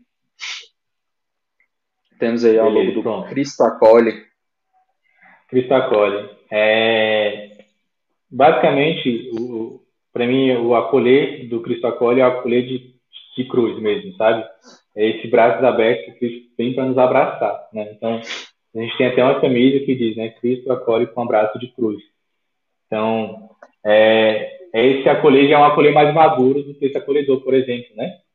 Que do texto acolhedor era mais acolher as pessoas, tudo mais, a gente acolher as pessoas. O Cristo acolhe já é a gente é acolhido por Cristo mesmo, né? E essa imagem desse Cristo com a cabeça baixa, ela foi proposital para mostrar o sofrimento mesmo que ele teve, para mostrar toda toda a dor que ele sentiu por nós, né, pelo acolhimento que ele teve por nós na cruz. Então, o Cristo acolhe, ele, o seu carisma, né, é ser as mãos de Cristo para acolher as famílias através dos jovens. Então, a gente tem em nossa essência que a, a prioridade de cada um é alcançar a família do outro, né? Primeiramente com a sua, né, e depois a do outro. Por que isso? Porque foi o que aconteceu na minha casa. Então, depois do momento que eu comecei a seguir a Cristo de verdade, eu comecei a tentar, né, buscar imitá-lo, as coisas lá em casa foram mudando também. E foram mudando de uma forma muito boa, muito gradativa, né? É, e o ápice dessa mudança foi o casamento dos meus pais, né? Eles eram 26 anos casados somente no civil. É, eu rezava muito para que eles se casassem na igreja. Eu rezava muito para que algumas coisas lá em casa mudassem, principalmente a relação à igreja. E em uma das nossas, em um evento nosso, inclusive, que foi o aniversário do Terço Acolhedor, que a gente fez na Capela da Renascença em Pentecostes, meus pais tiveram o seu primeiro interesse em casar, porque ela era muito bonita, ela é muito bonita, né? Tipo, ah, meu pai falou, ah, se for casar aqui, eu quero. Porque minha mãe sempre teve esse desejo, né, de casar, mas meu pai sempre assim, ah, time que tá ganhando se mexe. Então, é, nesse dia ele teve esse primeiro despertar, assim, poxa, foi que eu caso. Então, então, se ele casa, ele casa aqui em qualquer outro lugar também. E aí foi que a gente começou a, a ir atrás das coisas e tudo mais. Então, eles casaram em 2017, eu acho. Espero que eu não esteja. Ah, então, então, então você, você vive na prática, né? Tá vivendo na pele realmente, né? Ser as mãos de Cristo para acolher a família através dos jovens, né? Através do trabalho, Exatamente. você consegue ver o reflexo na sua, na sua própria família. Exatamente. Que é um grande desafio e, que a gente tem, né? Conseguir evangelizar dentro de casa. É, com certeza. Um desafio muito grande.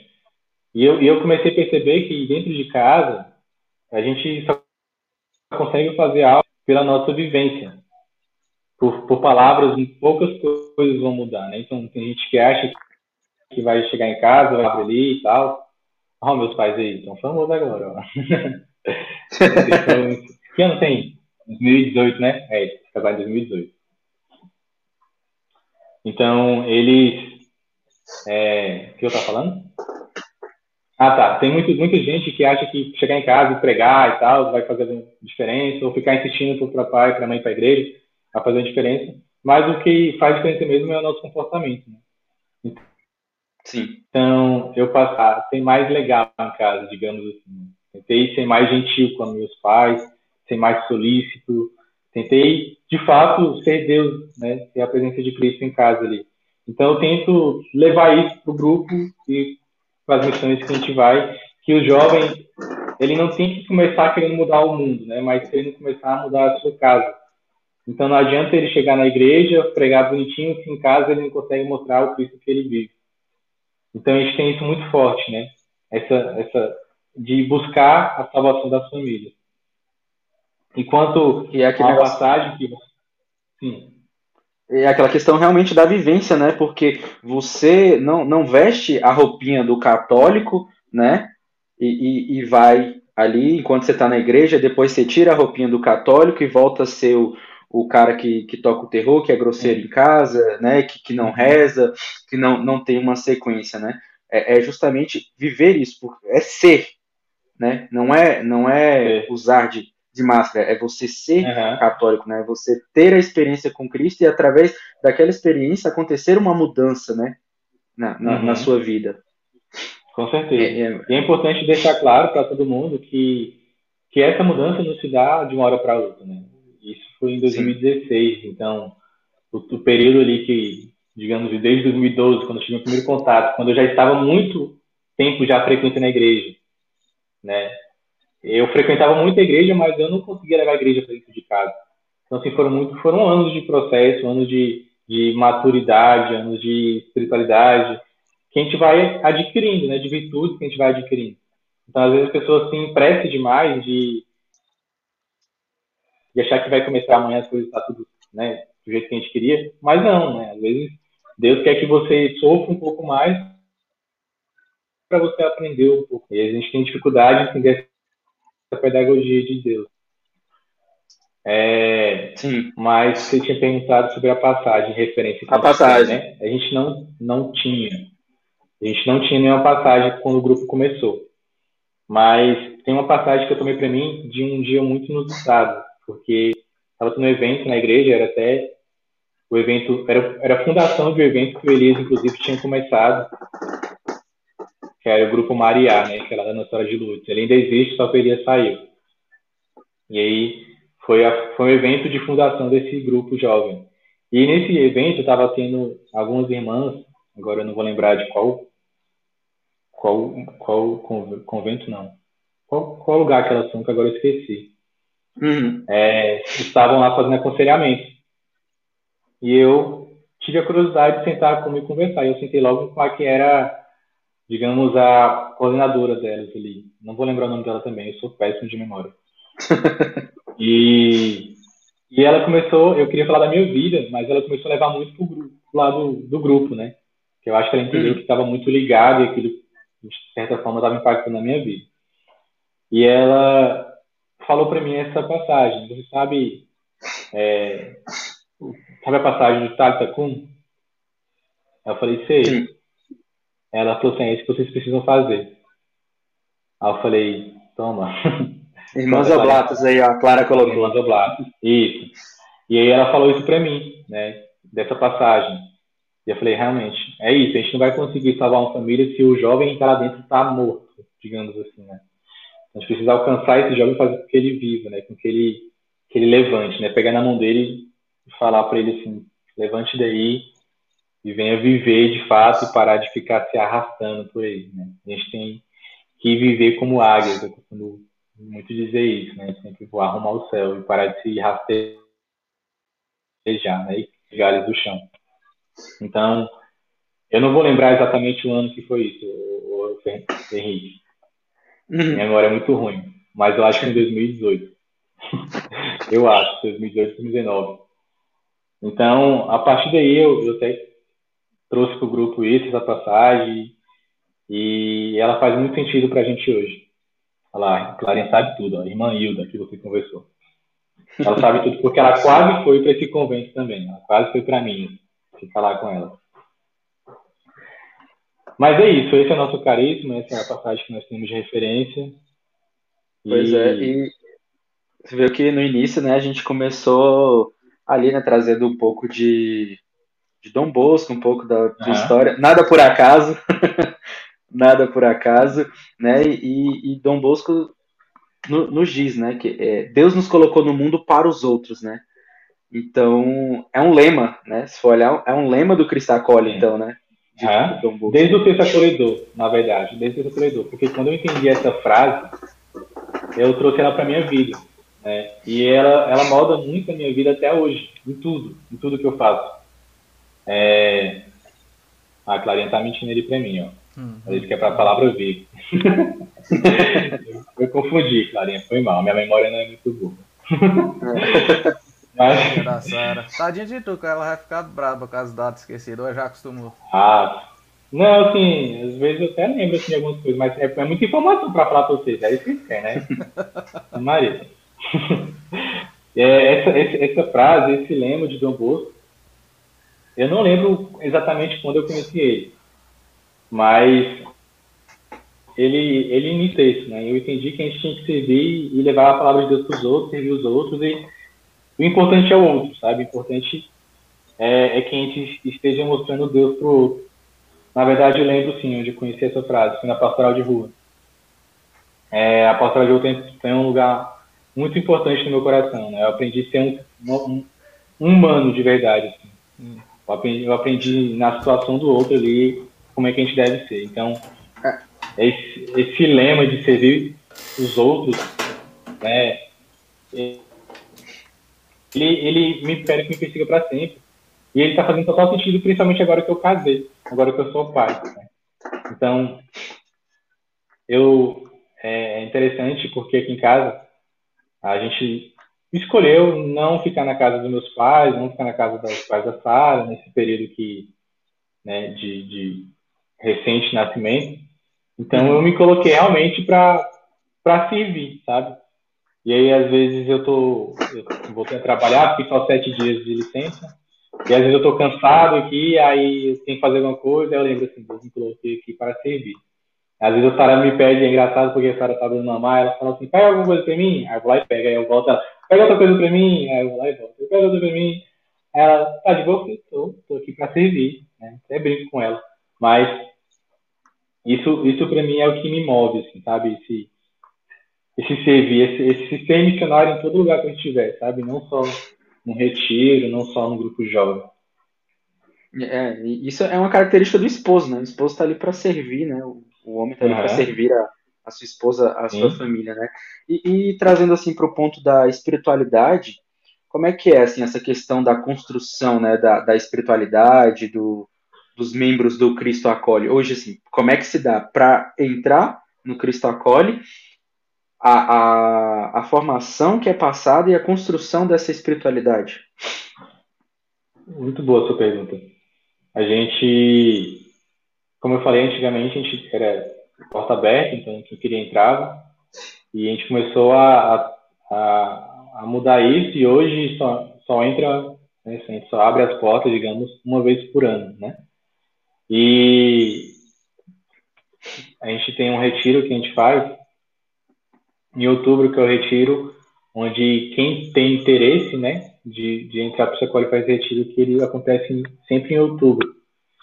E, mas antes disso, né, então, por exemplo, a gente, na, em situações normais, né, um jovem conheceu o terceiro acolhedor, ficou encantado com a missão, ou conhece a gente no retiro, enfim. Fala assim, ah, eu quero entrar para o Cristo Então, a partir daquele momento que ele fala, eu quero entrar para o a gente começa o acompanhamento. Então, eu começo a, ter um acompanhamento mais perto com ele. Quando chega ali, mais ou menos no mês de julho, eu acho, é julho, a gente começa algumas formações para esse pessoal que tem interesse em entrar. Já para ir filtrando aquelas pessoas que querem fazer parte do grupo, para ver se realmente é isso que elas querem ou, ou se elas estão preparadas para ter esse compromisso com o grupo, né? Porque a, acontecia muito do, do jovem é, vir empolgado para o grupo, mas aí via que o grupo exigia muito tempo dele. Né? E falava assim, poxa, eu não tenho esse tempo todo disponível, então para mim não dá. Né? Então ele via que não era bem aquilo que ele queria, ele queria um grupo jovem.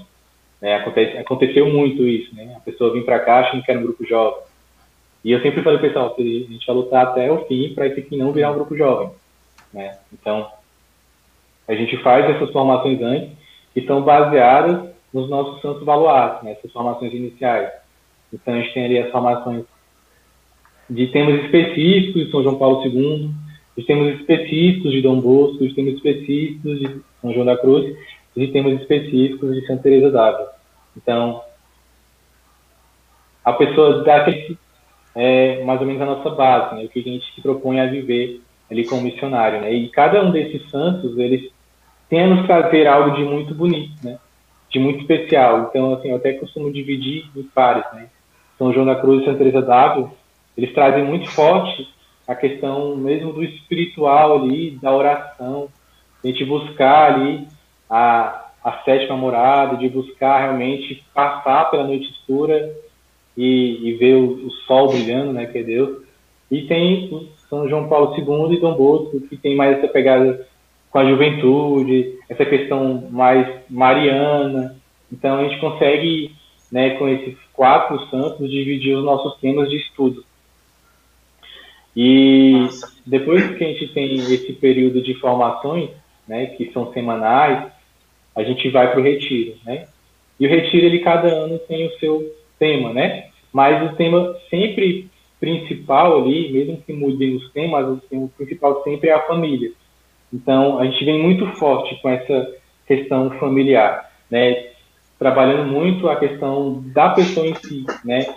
Do que você é hoje, do que você precisa ser, com temas como, por exemplo, a masculinidade, a feminidade, é, maturidade, sobre a questão do estudo. Então a gente vem muito forte nesse ponto.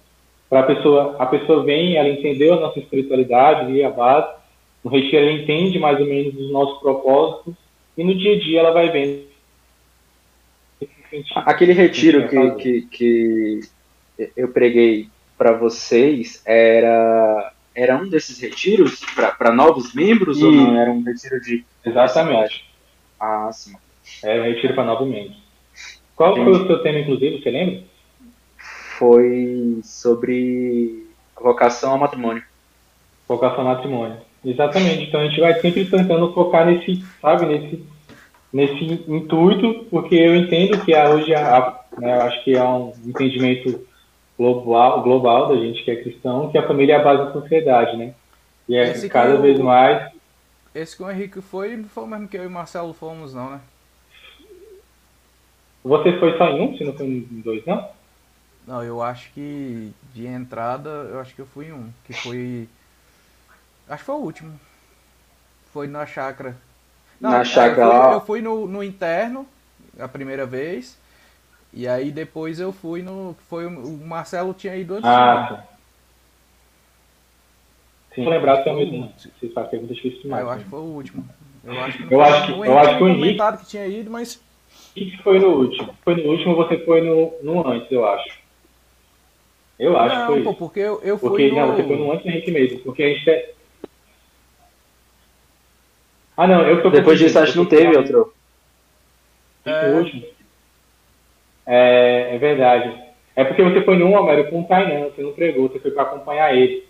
Aí eu acho que é por isso que a gente está confundindo. Ah, foi, que foi. Não, mas nesse que o Tainan, porque eu fui com o Tainan, eu acho que o Henrique não foi, que foi até o que a gente tirou a foto lá. Não, esse ele não foi. Isso, esse, esse Henrique não tava. Esse foi o. É, esse... Foi o antes do Henrique. Esse foi a primeira vez que eu fui, Exatamente. que eu fui acompanhando o Tainan, que o pessoal lá da comunidade estava o Igor, a Paty, o pessoal estava servindo na cozinha. Isso, estava na cozinha.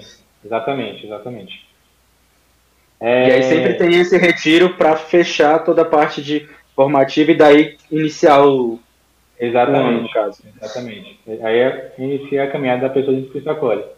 A gente não Entendi. tem, como vocês têm, né, na, comunidade, um período de vocação, né? gente não tem isso. Então, a gente vai avaliando ali, a pessoa vai avaliando se realmente é isso que ela quer. Muitas pessoas, muitas não, né? Mas é comum algumas pessoas saírem ali até os três meses, né? Ela sair, ah, ver que não era aquilo que ela imaginava, e continua até hoje. Entendi. E assim, é... podemos dizer assim, é, o grupo, a missão Cristo Acolhe tem quatro anos, né? Começou em 2017, digamos, está indo pro. É, vai fazer quatro anos em julho. Vai fazer quatro anos em Rapaz, julho. tá bem E assim, chegou. Tá. Pode-se dizer assim, vocês né, chegaram numa proporção grande, realmente, ainda mais aqui na, em Brasília, né? Vocês, vocês assim, né? Por, por Brasília a gente brinca, né? Brasília é a cidade do interior com shopping. Mas é, você vê quantas realidades precisam ser alcançadas e como o povo é sedento.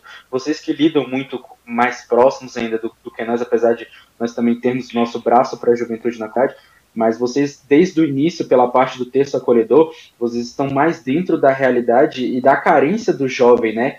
De ter esse Uhum. braço né, da, da, da igreja que, que os alcança. E assim, em quatro anos vocês viveram muita coisa, né? Muita coisa Ah, e foi muito, muito intenso. E me, me fala uma coisa. Vamos começar uma coisa ruim primeiro, depois a gente vem com uma coisa alegre. Me fala assim, um, um momento que você falou, cara, não dá mais, acabou a missão Cristo Acolhe, vai desistir. Chegou a acontecer? chegou a passar o pensamento, que foi agora na pandemia. Por conta de não ver saída, sabe? Tipo assim, caramba, eu sei fazer as coisas cara a cara. agora tá, tá, tá sendo bem complicado. Mas já passou, graças a Deus. Mas é- essa parte. Mas, Mas aí pra outras essa, pra essa, que- pra essa, pra esse momento assim, né? Você tem a própria resposta de, de Dom Bosco, né? Que para vocês, né? É importante que procuremos conhecer os nossos tempos e nos adaptemos a ele, né? Exatamente. Já é o Exatamente. Já é o próprio baluarte chamando vocês ali. Né? Aham. Sim. Não, a gente, a gente, né, eu falo, eu falo por mim, esse, esse pensamento que foi no, um pensamento bem sombrio, é, e foi bem assim que eu casei. Eu não sei se aconteceu contigo, Henrique, mas é, eu, meio que eu me perdi depois que eu casei. É uma nova realidade que eu me inseri. Então, aquela realidade que eu tinha antes, aquela rotina que eu tinha antes, aquela vida que eu tinha antes, não tinha mais. Então, eu, eu vim para outra casa, com Tudo mudou. e tudo mudou. Então, eu fiquei um pouco perdido, sabe? E, e foi nesse período que, que eu pensei assim, não, vou, vou- deixar de lado, vou ficar só com a minha família e tal. Já, no, já tá na pandemia. Minha missão, minha missão é só ser família, né? É, não, chegaram a me falar isso, sabe? Teve um padre que me falou que, ah, você vai casar, então tem que sair do grupo, né? Pra cuidar da sua família. Aí eu falei assim, ué, mas tem? Possível? Algo E aí, tá esse- certo. essa frase dele veio na minha cabeça muito forte, sabe? Nesse período. Então, Cara. eu fui no Tainan e tal, então, aí fiquei de boa. O Tainan é seu diretor, né? Mas teve outros momentos. É, tá nome diretor. E aí teve outros momentos que eu dei um choque na galera. Que eu- não que eu pensava em acabar, mas eu dei um choque no pessoal para dar um despertar. Então já cheguei dizendo que ia acabar com tudo, que ia acabar com tudo, o pessoal chorava, não sei o quê. Eu E, me recordo e que teve um tempo, eu não sei se foi nesse tempo aí, porque foi no tempo que tu tava enfrentando resistência deles, né? Eles queriam pegar e mudar toda a estrutura do grupo. Tipo assim, o pessoal começou a entrar, né? Aham. Você que fundou o grupo já tinha um- uma estrutura e tal, e eles queriam fazer tipo uma modificação. Eu lembro que a gente conversava muito nesse tempo, que você chegava pra desabafar e tal, e aham, começou a contar essas dificuldades que você tava passando dentro do grupo, eu falei, cara, mas não é assim. Lá na comunidade o funcionamento da coisa é outro. sim, isso, tempo? isso. Não, foi não. Esse, esse aconteceu antes. Nesse tempo isso não me abalou, assim, de Ah. questão de querer acabar com o grupo e tal. Eu ficava triste porque o pessoal. Difícil, né? É, mas é porque o pessoal, eles queriam acabar. Tipo assim, muita gente na, na época, o grupo tinha muita gente, então muita gente queria tra- transformar o grupo num grupo jovem. Então, eram muita ideias de grupo jovem, sabe? É Muito porque a galera veio comportamento de grupo jovem e queria fazer. Isso. Exatamente. É, é, acho assim, todo mundo quando entra, Todo mundo do quando jovem, entra mas quer, o né, jovem botar sabe uma coisa nova. Isso, Isso. exatamente. Então, e eu, eu tenho um- uma, uma, uma má fama, né? Ou tinha, não sei. Eu sou muito cabeça dura dentro do grupo Sacode. Porque o pessoal vem com as ideias mirabolantes pra mim e eu falava, cara, não tem, não, não tem sentido isso, sabe? Tipo assim, ah, bora começar a inovar no terceiro corredor, vamos colocar um teatro. Ah. Cara, não é. Sabe? Não é pra isso o terceiro corredor. A gente pode fazer teatro em outro, em outro momento, não no terceiro corredor. Então, eu ponderava muito o que era falado e muitas vezes eu não levava em consideração porque para mim era uma coisa que estava longe do que a gente estava fazendo. E aí o pessoal falava assim, ah, o Anjo é muito cabeça dura e tal, mas eu sempre tive muita certeza, sabe, do nosso propósito. E a partir do momento, é até engraçado isso, eu levei isso pro Tainan, e a partir do momento que eu comecei a ser um pouco mais flexível, que eu comecei a ser um pouco mais corda frouxa Só ali, tudo começou a sair, sabe, do controle, assim. As coisas começaram a desandar um pouco. Então, a gente precisa ser firme, sabe? E, e, assim, eu não, eu não fui líder em lugar nenhum antes de ser líder aqui na igreja. Eu nunca tive formação de liderança de nada. Então, é um aprendizado muito na prática, sabe? É, fazendo e vendo o que, que dá certo e, e é isso. É, é assim como a, a busca pela santidade, né, cara? É uma, é uma sequência, né? É, é todo um, um caminhar. Você não para nunca, né? Você nunca vai parar de aprender, você nunca vai parar de, de buscar cada vez mais, né? É, é, é, e gente por isso vai morrer e não vai né? estudar tudo. Isso. É, duas coisas que, assim, por que, que vocês não. Vocês, que teve um tempo que até vocês me chamaram lá na, na, naquele prédiozinho lá, que vocês estavam gravando os vídeos no YouTube e tal, que era uma parada massa, e aquele, Aham. aquele quadro que vocês faziam na quarta-feira. Que, que vocês não continuaram? Porque esse da quarta-feira, principalmente, ele era só online, né? Da. Tal que. Como Como é que é? Como é que é? Ah, é, live talk. É, Então, o que que rola? Começou a ficar, pelo menos pra gente, sabe? Pelo menos assim, que a gente foi a nossa percepção. Começou a ficar uma coisa que só a gente estava entrando, assim, sabe? As pessoas meio que manjaram. Então começou a ficar chato nesse sentido. A gente estava tava vendo que sempre que entrava era só a gente nas lives. Então, estava tendo pouca, Mas isso no ao vivo. pouca participação do pessoal. Isso, É, isso isso no sim, Instagram, questão no interação né? Isso. Mas aí se for Isso, pensar, quantas pessoas que, que é, não vão ver vocês posteriormente, né?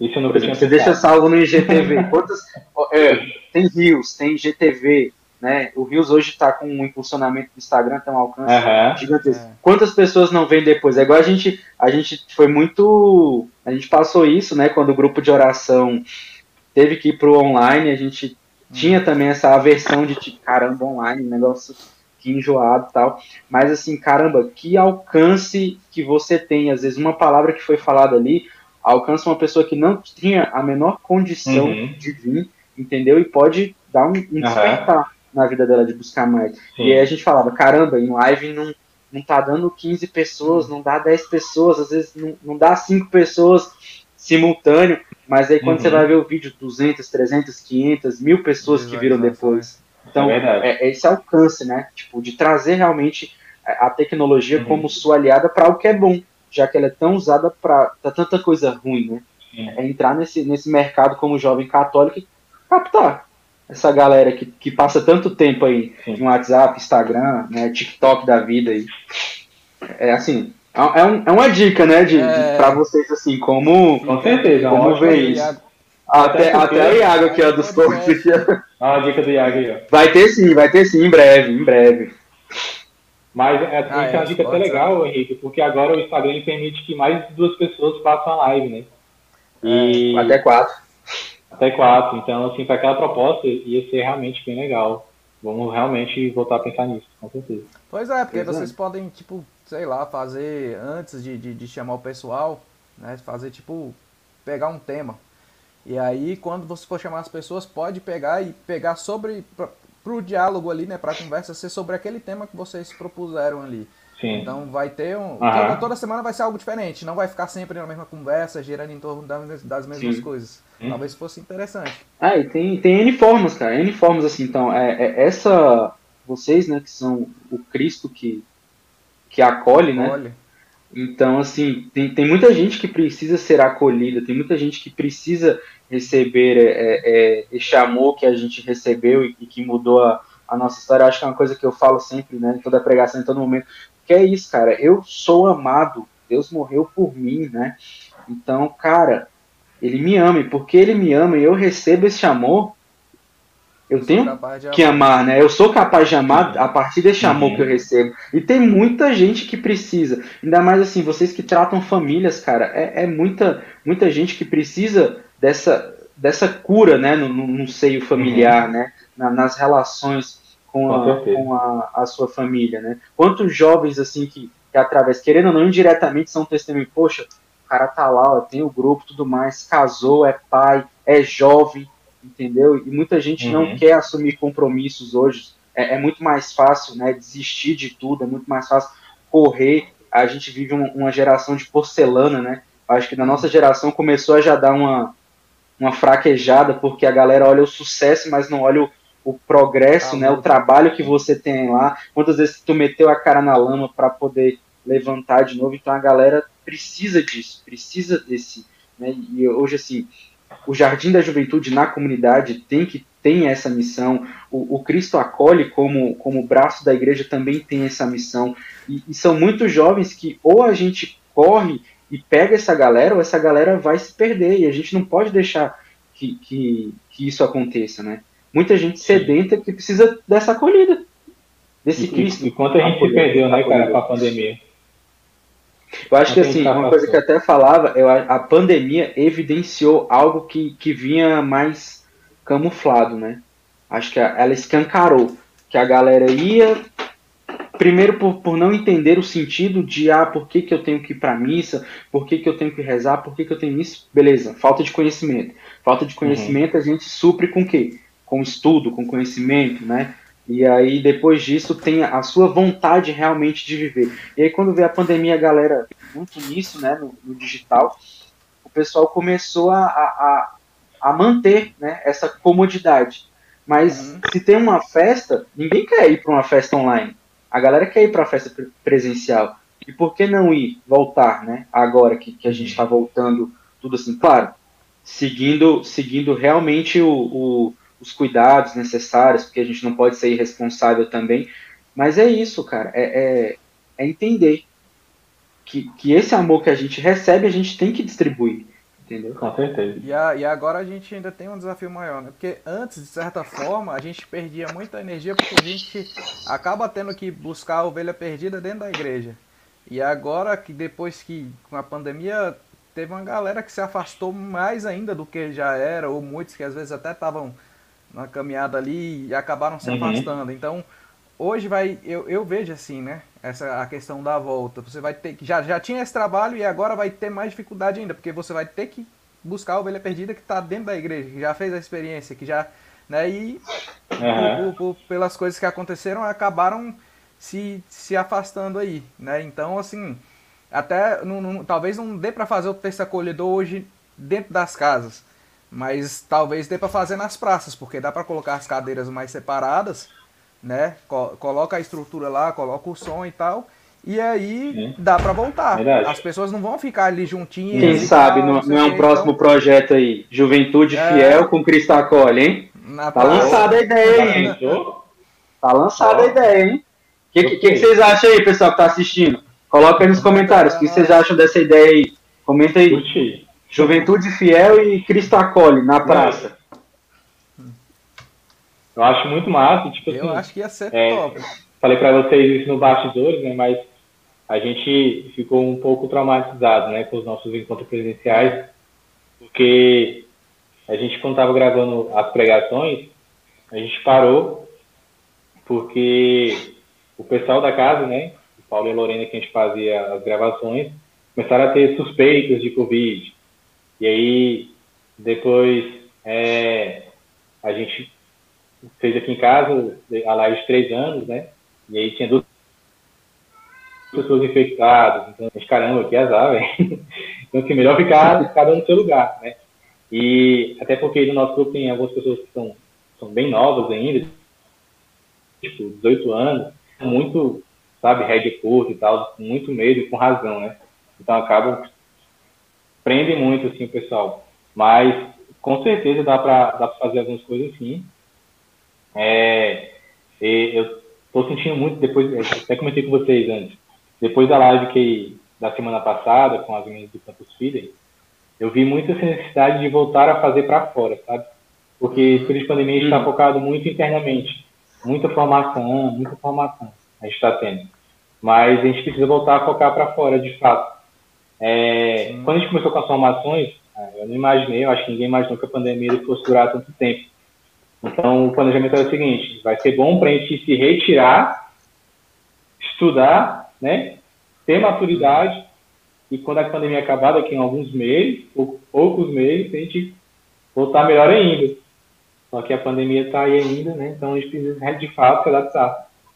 Ah, uma fala tá muito forte do é, uma fala muito forte do nosso fundador é que nessa pandemia, nesse tempo, o que mais a gente precisa é de santos. Em meio à pandemia é que mais se levante santos, né? E aí deixa assim, né? Os fiéis que estão ouvindo, para o público em geral, para a galera do Cristo Acolhe que está aí. E aí, quanto que a gente se santificou? Será que a gente mais se santificou ou mais se perdeu nessa pandemia? E caso a uhum. resposta seja a gente mais se perdeu, e ó que o ouvido mais perto da, da, da boca é o meu, né? Se a gente mais se perdeu, ó, tá na hora de acordar. Porque Deus o livra. Amanhã tu vai embora. Deus te chama. Tu vai pro céu? Tu vai para onde? Sim. Não, e ó, tá atento. Esse, fevereiro agora foi carnaval, passou a data do nosso bloco acolhedor. Pense na tristeza que dá, cara. Ser tantos jovens, porque a ideia do bloco acolhedor é justamente dar uma opção. Tipo assim, a ideia não é ser um retiro que a gente não quer que a pessoa fique cinco dias. Mas é dar uma opção para aquele jovem que foi para o bloco talvez um dia e no outro dia para um evento diferente que poder, sabe? É dar uma opção a mais. Cara, que, que top, que top a, a ideia do você falando de inovação, né? Você falando de inovação, né? O pessoal chega cheio de mirabolância e tudo mais. Na primeira vez que eu vi o, o, bloco acolhedor, falei, caramba, que evento top. Nessa época eu já, já coordenava a juventude na comunidade. Eu falei, caramba, eu assim que na, no tempo antes, quando eu não, não, não tinha caminhada na igreja, Cara, morei 10 anos na Bahia, então você respira essa atmosfera de, de carnaval o tempo todo, entendeu? Então, carnaval para mim era algo normal, era algo uhum. da minha cultura, entendeu? De curtir. E aí falei, caramba, até quando eu, uhum. eu voltei para Brasília, depois de 10 anos na Bahia, eu voltei para Brasília, eu ia nos carnavais aqui de, de Brasília, entendeu? E aí eu falava, caramba, que experiência diferente. E não é dizer assim, ah, estamos levando o, o mundo para dentro da igreja. Pelo contrário, pelo que eu acompanhei, vocês justamente levam é, é, é, Deus para o mundo, para essas pessoas que tiveram essa experiência. Até deixar um spoiler, nem me chamaram para pregar, hein, bicho? Chateado. Chateado, Mas ele fala, fala mais do, do, do, bloco acolhedor aí, mano. Pois é. Acabei de cortando, então, fala aí do, do bloco, bloco acolhedor. O, é, o, primeiro bloco ele aconteceu de forma muito inusitada. Assim, a gente estava. O grupo estava tendo reunião, sei lá, estava rotina normal do grupo. E aí, um mês antes, eu falei, gente, vamos fazer evento de carnaval, na segunda-feira de carnaval, com essa mesma ideia. Não, eu, um, ser uma opção a mais para quem não quer ir para um retiro. Para quem não quer ficar cinco dias de carnaval no retiro. Às vezes a pessoa viaja, um fim de semana, mas segunda-feira está em casa de novo. Às vezes ela quer ir para um evento ali, mas na segunda-feira, quando já está acabando o carnaval, dar um choque nela. Então, uma, um mês antes, eu falei, vamos fazer essa loucura? Eu falei, bora. Nessa época, a gente estava tendo muito, a gente estava muito ligado ao pessoal da Renascença Pentecostes, ao César. A gente tinha, inclusive o Danilo frequentava também nessa época, a gente tinha adoração toda segunda-feira, uma adoração totalmente informal, assim, sem compromisso. Né? A gente fez um evento junto, o meu grupo, o grupo que o Danilo participava, que ainda era o texto, ainda era o texto acolhedor, aí foi o Juventude Santa, e foi o. Um, outro grupo aí, agora não lembro. Até o SEGM estava. Foi um evento que a gente fez, que foi no Luau, lá no Renascidos. Então a gente tinha um vínculo muito legal com ele. E aí eu falei, Sérgio, deixa a gente fazer um evento aí, pelo amor de Deus, na praça. Sei quem conhece lá, mas lá tem uma praça que é fenomenal. Sim. Com a imagem que apresentou, aquela paisagem linda, né? Então, a gente foi e começou a planejar, né? Então, pegamos dois dos nossos, né? Quem entregou foi dois de casa. Isso eu sempre, uma coisa que eu sempre achei muito importante, sabe? Até é importante mencionar isso, mas eu nunca gostei de chamar de fora se eu tenho dentro. Mas isso é, é importante, até foi discussão nossa dentro do grupo de oração também. Porque, cara, se você tá chamando, não, não quer dizer que você não possa trazer alguém de fora também. Sim, Mas é claro. importante que tenha, porque, pô, o seu carisma é aquele. Então, Isso. como Aham. é que você vai trazer. Você vai dar do outro, né? Sendo que vocês Uhum. estão dando. Sim. E aí, quem, na época que pegou foi o Maurício e o Elias. É, e deu, deu bastante gente para um lugar que era remotamente assim, longe, não tem muita. Hum, Não tem como você ir de ônibus, não tem como você ir de pé, ou você vai de carro, né? E aí eu lembro que na época eu, eu aluguei dois ônibus para levar o pessoal. Um saiu da QNQ, inclusive, e o outro sairia do Setoró, só que não deu gente suficiente. Quer dizer, não deu. Não, deu. Deu, mas não deu, não deu tanto gente esperava, né? Então, mas acabou que o evento deu bastante gente, mais do que a gente imaginava que fosse dar. No sol rachando, porque é a aberto, né? A gente fez uma decoração bem legal. E aí sim, no Bloco Corredor a gente traz algo bem dinâmico, bem legal. A gente traz, a gente traz realmente um- uma festa, começa com uma festa. DJ, o Tem Abílio. teatro, No ano que eu fui era o Abílio que tava lá. O, tocando. o Abelho foi. Então, assim, a gente tem frutos hoje dentro do Culto Católico, que começou lá nesse primeiro Borda Corredor, que conheceu o grupo lá, a sua conversão se deu ali. É, então, o Bloco Corredor é um evento muito importante pra gente, né? Um evento que, se Deus permitir, que eu espero que ele cresça e alcance mais gente ainda, né? Mas é Então. Eu sou fruto de um- retiro de carnaval. Né? Eu fui, fui participar Uhum. e lá eu fiz a minha experiência e começou ali a mudança ali. Que ainda tá mudando. ainda tem que mudar, mas começou tem que ali. mudar sempre. É, oito anos completou em fevereiro desse ano, dia 10 de fevereiro. Não, e pra gente fazer o bloco, ele é. Não sei como é que para vocês fazerem um evento, mas pra gente é, é bem complicado.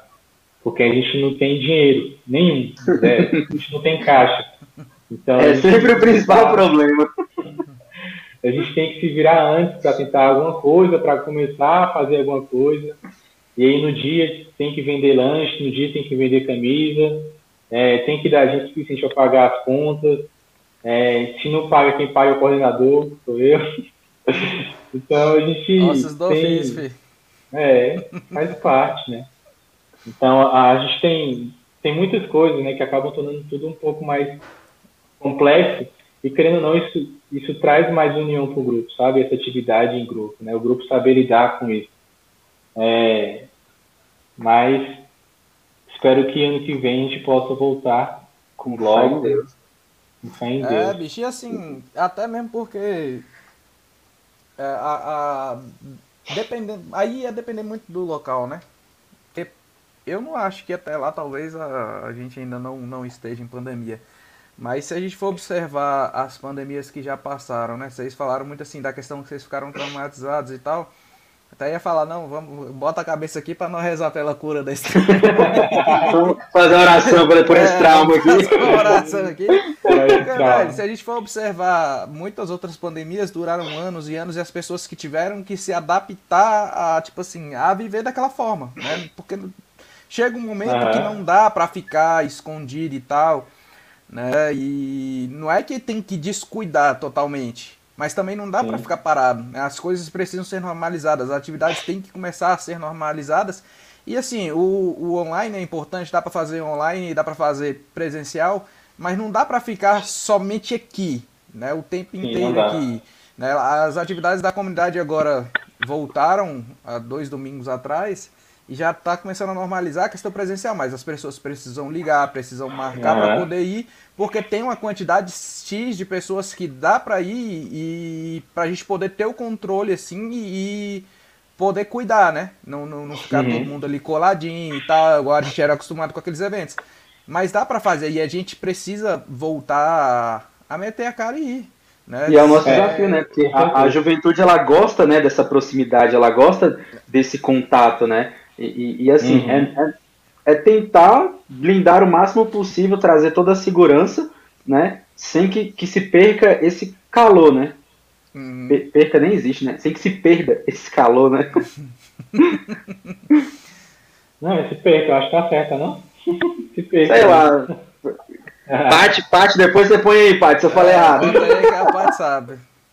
É, pois é, Mas cara. E não, não esmurecer, não esmurecer Um mesmo. detalhe. Aham, a, gente tem- a gente só tem um detalhezinho também que acaba dificultando pro nosso lado, que nós somos. A gente é. é- a gente faz parte, né? O padre Ricardo acolheu a gente. né, Então as nossas reuniões presenciais estão lá, algumas coisas que a gente faz estão lá. E lá até hoje não voltou nada. Então a gente acaba tendo essa restrição de local, né? Porque a nossa casa está, continua fechada para esse tipo de reunião. Mas Hoje É. vocês são quantos? Deixa eu ver aqui, cara, porque é difícil. Vamos- Ô, o, cara, o cara não esquece dos negócios fáceis, vai perguntar de número pra ele. comigo, comigo nós somos 14. É, dá um número bom já. Já, já. Já, já dá por isso. com- Já é uma aglomeração. Não, e, como eu falei, né? A gente já foi 40, né? Então, assim, a gente, a gente já foi muita quantidade, né? Hoje a gente procura ser mais qualidade. Ah, mas aí isso, isso faz É. parte até do caminho. Faz parte, né? a Tem que ter as podas, eu né? É, a comunidade, quando eu conheci ela, tinha um número muito grande. Ela começou com 12, aí quando eu conheci a comunidade, ela, ela tinha bastante gente. Foi quando eu fiz o, o retiro vocacional pela primeira vez. E aí depois chegou um tempo que teve um, um período de crise, a comunidade quase acabou, voltou aos 12. Foi no meu Via Cruz. Começou. Foi, né? Foi no meu Via Cruz, tipo, a gente Meu entrando e, e uma galera saindo, tipo, saindo muita, muita, muita gente mesmo. Aham. Tanto que o nosso Via Cruz é o único Via Cruz diferente teve na com- comunidade, assim, durou dois anos, né? Porque devido a tantas coisas para se organizar, né? é, acabou que, que o Tainan não conseguiu dar todas as formações do jeito Hum. que era para ser dado e a gente ficou mais, mais um ano, né? De, de, de Via Cruz para poder ir pro vocacionado, Hum. entendeu? Então, assim, são, são podas, né? Que, que vão ocorrendo ao longo do tempo, né? Deus sabe o, o porquê de todas as coisas. Sim, com certeza. É engraçado que você falou aí, teve, teve época também que sai, sai todo mundo junto. né? Vai levando outro, assim. Não, e, e É, tipo, é saída tipo a- falava assim, a- Senhor, obrigado por minhas orações. Porque, É porque tem a uma gente, galera também que vezes, entra não que eu queria que a junto, pessoa né? saísse. Sim. É, então, a gente, a gente sempre quer que a pessoa... Mas é porque, assim, se ajude. realmente não é o seu lugar, se realmente não é o seu É, lugar, cara. a pessoa tem que ir realmente Exatamente. para onde ela, Exatamente. ela vai viver o chamado na vida Às dela. vezes- né? É assim, a- Às vezes fica postergando dar a coisa Deus também, dar a Deus também que é algo é. importante, né? É, você tem que saber a hora de terminar e a hora de começar algo. É, é importante. Sim. É, e é essa questão de, de, de, de grupo jovem, né, eu sempre observei muito essa questão, né? Você pode ver, geralmente um grupo jovem tem um grupo de amigos, isso não é uma regra, mas está lá. E aí os amigos são muito próximos ao coordenador. Ao coordenador, quando ele sai da coordenação, ele não consegue ficar e participar do grupo. Aí ele sai Aham. e monta outro E grupo. Quando mundo. ele monta esse outro grupo, ele leva uma galera, sabe? E isso, de certa forma, é muito, muito errado por conta disso. Né? São, são, são grupos que começam porque o, o, o cara não teve a capacidade de sentar e servir como os outros. Parece que Uhum. tem a necessidade de dar ordens, de estar à frente, de Sim, falar, que eu tá sou o, o fundador, eu sou o coordenador, eu sou isso, isso, aquilo, outro tal, né? E isso às vezes, aí ele leva uma galera e aí o grupo às vezes não dá frutos, perde aquela galera lá que, que tava às vezes até caminhando Que tá. bem. E eu, e eu vi muito isso acontecer, né?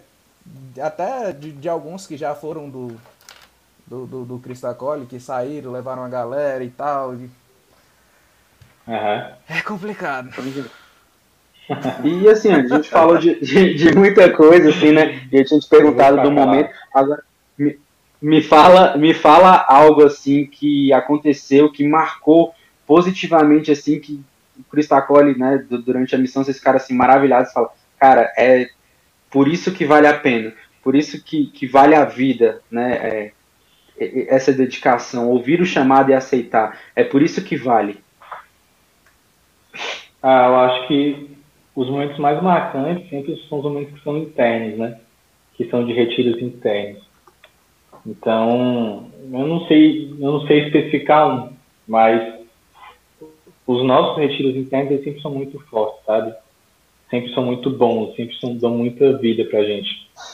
É, mas é muito vigorante pra gente, por exemplo, com certeza isso acontece mais ainda com o Homero, porque ele é super influencer católico no Instagram, mas é muito oh. bom quando você tá, quando você vai, tipo, num retiro, e aí chega alguém que nem está participando, está trabalhando e fala, tipo assim, eu estou aqui trabalhando por você, porque você me fez estar aqui. Né? É muito bom você, você ouvir que vocês têm gerado frutos pela graça de Deus. É, é muito bom você ir para um lugar, fa fazer um lanche e a pessoa te reconhecer naquele lugar e contar as maravilhas que ela tem vivido depois daquele retiro que a gente pregou. Então, tem coisas assim que realmente Deus Deus faz para mostrar que, né, a gente fica achando assim, ah, não dá em nada ficar pregando. Eu mesmo tinha esse pensamento, assim, sabe? Vou ficar continuando pregando pra quê? Se não muda a vida de ninguém, ninguém quer mudar. Cara, eu passei por isso. eu, eu passei por isso. É, aí, vem, aí vem Deus e manda um testemunho assim, ó, pá, na minha cara. Eu tomei uma, foi do Padre Wellington. Foi num, num final de semana perto do meu aniversário. E aí eu passei na comunidade pra eu, eu, trabalhava com meu pai, então eu me sujava muito, a gente mexia com o carro. E aí eu passei na comunidade para banhar e o padre ele tava lá, ah, vou aproveitar, eu tô saindo pra missão e vou, vou confessar. E nesse dia eu tinha três pregações, foi um dia muito exausto. Eu saí de casa muito cedo, fui chegar em casa muito tarde. No outro dia, no meu aniversário, eu passei o dia de cama, assim, mas era, não era nem por conta de preguiça ou tanto pelo cansaço, era pelas dores no corpo mesmo, né? E aí eu fui conversar com o padre e tal, confessei e eu falei para ele, falei, padre, eu não vejo mais sentido em pregar. Ele, mas por quê? Falei, porque parece que entra por um ouvido e sai pelo outro. As pessoas não escutam, às vezes você acabou de terminar a pregação, já estão falando besteira, já estão aprontando isso. É, exatamente. E eu não vejo por quê. Por que, que eu vou continuar pregando e as pessoas não estão nem aí? Aí ele pegou e virou para mim e perguntou: E quem disse que você tem que ver os frutos? Aí eu uhum. já. Eita, Aí ele pegou e ele é mansinho daquele jeito, né? É. Uma palavra dele, tome. Foi. Quem disse que você tem que ver os frutos? Ele falou: você tem que entender que você chega, você lança a semente, outra pessoa vai chegar, vai regar, outra e aí e não necessariamente você tem que Sim. ver o fruto da semente que você plantou. Talvez uhum. essa semente dê fruto, talvez não, mas a, isso não cabe a você. A sua parte você fez, uhum. né? E aí, bicho, foi só lapada. Eu falei: é, nunca mais na vida eu falei isso. Mas foi só chicotada. É, é aquele mas negócio eu... da gente querer achar mas, que o dom é nosso. Mas né? esse foi Exatamente. meu entendimento também, sabe? Sim. A, a, a gente. Nós três passamos pela mesma, é. mesma coisa e tomamos o mesmo tipo de. E, a, de e é exatamente o que, o que o Henrique falou. A gente cai naquela máscara de. Naquela, porque e, às vezes a gente cai assim, não, eu não, é Deus. E a gente vai falando uhum. mais no fundo, vai alimentando aquela coisa, né? Uma vez eu Sim. conversava sobre isso com um, um coordenador que foi aqui da, da, da RCC aqui na paróquia. E aí ele falando, né, que até o Monsenhor Jonas, né, houve um tempo que ele teve um, um, um, uma dificuldade muito grande relacionada à vaidade. Né? E aí o Tainan sempre fala para mim, isso é uma luta que vai ser até o fim da vida, porque eu tenho uma, uhum. uma briga interior comigo muito grande. E aí ele conta que o Monsenhor Jonas ia pregar e tal, cantar e aquela coisa toda, e aí ele estava cada dia mais subindo num pedestal? Até o momento que ele chegou ali perto do céu, lá nas nuvens, e aí ele começou a escutar: Ô Jonas! Jonas! Ô Jonas! E ele começou a procurar, né? Quando ele olhou, lá de cima ele olhou Jesus lá embaixo. Desce daí, Jonas! Não é só você que prega, não! Não é só você que ministra cura e libertação, não! E não sei o que, e começou, e ele foi, ó. Nossa. É, a gente a tem queda que... foi aprendizados, aprendizados da caminhada, né? Mas fala, Cristacol é novo, Andy é novo, Homero é novo, Henrique é novo, vocês aprendem. É, Estão começando sou... agora. Vocês começaram o processo, a gente começou o processo de conversão ontem. Eu ainda sou um, um novo há mais tempo, né? Porque... pois é. E aí, Andy, é, quais, quais, o, quais os projetos aí do Cristacole pro, pro futuro, cara? Cara, sinceramente, a gente continua no projeto da busca da santidade. Projetos. É, Esse é o projeto que nunca acaba. esse é que nunca acaba. Mas eu não vou mentir e falar que a gente tem projetos de, de eventos já, porque. Exceto o nosso, né? Que a gente já, Já já, suscitou um, aqui, exceto né? esse que Já saiu aqui aqui. agora. Mas a gente não fez projetos ainda com a pandemia rolando, né? A gente tá. Mas, é, como eu falei para vocês, a, eu tô com olhos diferentes desde a semana passada, né? Então acho que a gente deve começar algumas coisas novas aí para fora mesmo. Massa. Isso aí. Muito bom. E a galera que Tá quer entrar em precisando. contato aí com, com Acolhe, deixa aí o com o texto acolhedor, com, com as missões do, do deixa o contato aí pro pessoal. Como é que faz para entrar em contato com É. vocês? Bom, o Abílio é tão eficiente que já colocou nossa arroba aí. Agora, peraí, nosso- antes da, antes da gente terminar, qual Ah, foi. já tá acabando? Uai. O Mina continua, mas vocês são esse aí que, fa- São- esse aí que falou, aí que falou o nome. É. Hum. A coisa mais engraçada que aconteceu contigo na missão. Nossa. Lá vem o Homero. Ele fala que provavelmente ele sabe. Não, eu- Ele só quer ver tu falar, entendeu? É, não, essa eu não sei se eu sei não. cara, é, já aconteceu algumas. E geralmente é voltada pela minha dicção, que é uma bosta. Ah, Então, Não, então essa eu não sei não. qual que você sabe? Foi uma, uma flatulência aí que eu... No dia que eu Hã? fui pregar a primeira vez pra vocês no retiro interno, você contou. Vixe, não é dessa não. Não, então Amém, não, Senhor. Amém, Senhor. Não, Amém, eu tava nem mas- lembrando dessa na hora que eu fiz a pergunta, mas quando você falou, aí você tá perguntando é porque ele sabe, aí fora que Cara, mas o que que. A, a que mais foi foda assim, tipo. Eu não sei se o pessoal que tava na. Percebeu, né? Que o pessoal que tava muito, muito forte. Mas o pessoal do que sacode, da equipe, desceu a lenha, filho. Até hoje, ninguém perdoou. É, eu vou tentar lembrar o que que foi que eu falei, porque eu falei um negócio muito. Um momento, foi aquele retiro lá do, do tio Fofão, que ele que você pregou, Aham. o último. E aí foi engraçado porque tava tendo um momento muito forte à noite e eu saí para um casamento aqui foi, na foi no momento que eu preguei. Foi, foi, no, foi a, o Danilo pregou à tarde, eu preguei à noite. Foi, e eu saí. E aí era, acho que era pro Baby ir, e o Baby não Isso, foi, e o Elias depois pregou foi. depois de mim. Isso, Mas exatamente. foi quando eu fui, quando eu fui começar, eu fui pregar você e saíram pro casamento. Isso, e aí a gente só passou a cerimônia, né? E voltamos. E na hora que a gente voltou, tava tendo um momento lá muito forte de oração e tal. E aí eu já cheguei já no fogo também, mas aí o Tifopão ele fez uma, di- uma dinâmica lá que era o pessoal abraçar Jesus, né? Abraçar Jesus ali, ensanguentado mesmo e tal. Tu tava, né? Tu ainda tava nessa hora, não tava? Não, eu acho que não. Acho que foi, foi depois. Deve ter sido depois da pregação do Elias ou. Não sei. Porque É, foi depois da pregação do Elias. É, não, então Foi já, tipo, quando terminou. foi tipo o ápice, o ápice É, do quando- retiro. Quando terminou a minha, passou pouco tempo, eu- a gente foi embora. Eu acho que ele tá enrolando pra não contar, Homero. Tá dizendo que tá esquecendo, entendeu? Não, não. Ele não quer, não quer passar vergonha ao vivo, não. Eu tô tentando lembrar o que eu falei, velho. Mas o que que rola? É, Clarinho, lembra o que que eu falei? Aí, tava tendo nesse momento, esse, era o ápice do retiro, um momento de efusão muito forte, tava, tipo, as luzes apagadas, aquela coisa, assim, e o pessoal indo abraçar Jesus, e ele ele estava conduzindo, né? Aí peguei pedi muito ele que conduzir também, conduzindo com algumas coisas. E aí, cara, eu queria lembrar agora o que eu falei, velho. Nossa, velho, eu falei uma parada assim muito bizarra, eu travei, mas. Você sabe o que eu falei? A Fábio também não sabe. É. Cadê o pessoal pra me dar uma cola aqui? mas eu falei algo. Deixa eu ver, deixa eu ver se eu lembro o que foi. Foi nem heresia, não, né, Anderson? Não, não, foi não. Foi tipo. Foi tipo um, um trava-língua que eu falei, sabe? Foi tipo um- uma parada assim que, que foi muito evidente na hora.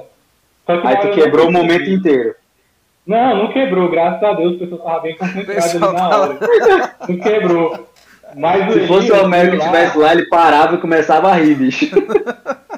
O Elias do meu lado deu um sorrisinho, ficou zoando de mim, passou dias, passou, passou semanas, até hoje o pessoal lembra de mim de ter falado isso, cara. E tu, Henrique? Cara, teve. Ai, sei lá. Ah, é lembrei, que- o próprio Cristo, eu falei. O falei o, o próprio Cristo, eu falei. Nossa! E aí sabe quando toca aquela voz bem imponente assim? Deixa que o próprio Cristo. Ah, mas isso aí acontece comigo até hoje. Ontem mesmo aconteceu. Ué, o, o, o Homero no podcast ao vivo. Foi no podcast. Ah, não! Foi no último. No último. Ah, agora foi. Falha a memória. Tá vendo? Ficar sem dormir dá nisso, velho. Aí, esqueci. Mas É, foi, foi alguma coisa assim. O Homero foi falar. Foi no. Foi no último evento, Homero, que o Lucas. Isso, que o Lucas pegou e Foi- tava, ah, tava falar. tocando. Aí ele, eu não sei falar essa palavra, não. Era então em- é isso aí era em mesmo. la- Era em latim. Eu, quando eu treinei em casa. O cara tá falando mal direitinho. português, quer falar latim. Quer falar latim? Quando, quando, Eu eu, falar latim. quando eu treinei em casa, foi direitinho.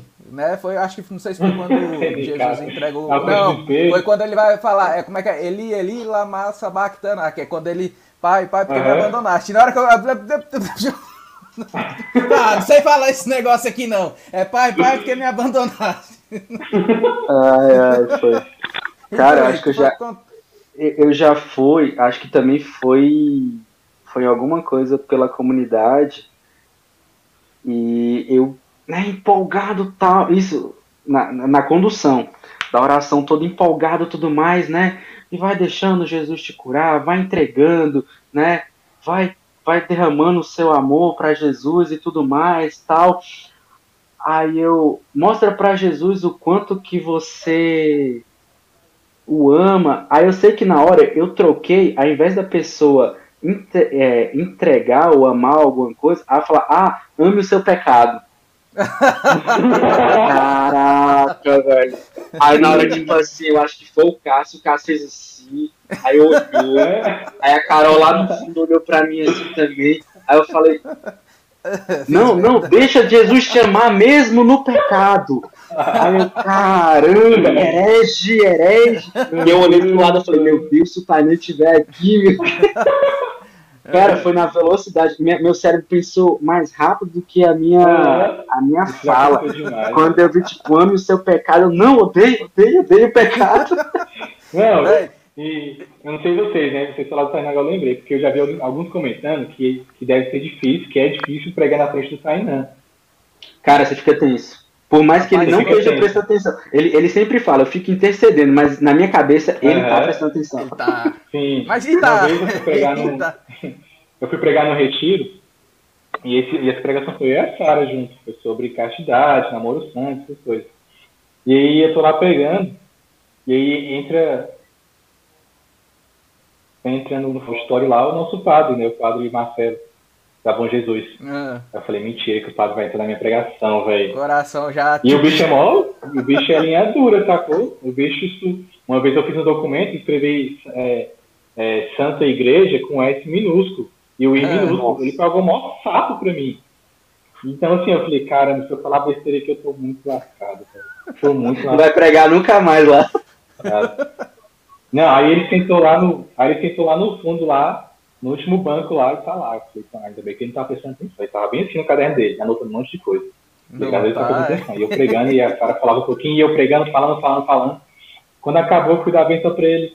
Ele, porra, falou tudo que eu ia falar. Nossa, padre, menos mal. Graças a Deus. Eu indignado Deus. Não, essa foi bola dentro total, né? Caraca, mas Ou não, porque o padre teve que preparar outra. É, Não, outra. né? Antes o padre que ele estudou teologia. Antes o padre que estudou teologia do que eu, meu brother. Antes ele que tem mais vivência do que eu. Se ele vai ter que preparar outra, Agora, eu acho que a pior vez que aconteceu um negócio desse comigo era aqui no tempo de grupo de oração. E a gente, uma vez por mês, fazia um evento grande, né? E aí o subsolo aqui da paróquia tava lotado. E aí, às vezes, eu queria dar uma de cantor, né? Nunca tive a voz bonita, mas eu, eu às vezes via ali. Não, mas eu começava Ainda bem que eu nunca música. presenciei. Graças a Deus. Já, Eu já, já sim, no grupo de oração. Não, vez já, que tu também, que tu até antes, antes, antes lá no grupo de oração cantou lá comigo. Eu? Foi uma vez que tu tava sem música, tu tava esperando pra fazer a direção. Ah, meu amigo, mas eu canto é de coração. É pra mim, é pra Deus. E aí, eu tava ali. E aí, tipo assim, eu, tinha mani- eu, eu geralmente vinha a música, porque tem uns músicos que, que são lerdos demais. Você tá ali só letrando a música quase e os bichos não começam. Então eu começava pra eles acompanhar. Sim. E aí, nesse dia, eu fui puxar aquela música que, que o Padre Fábio Melo canta, que é a do. Deus é capaz de trocar. Só que aí eu fui começar a cantar ela, só que eu cantei no ritmo de outra música. Da, daquela.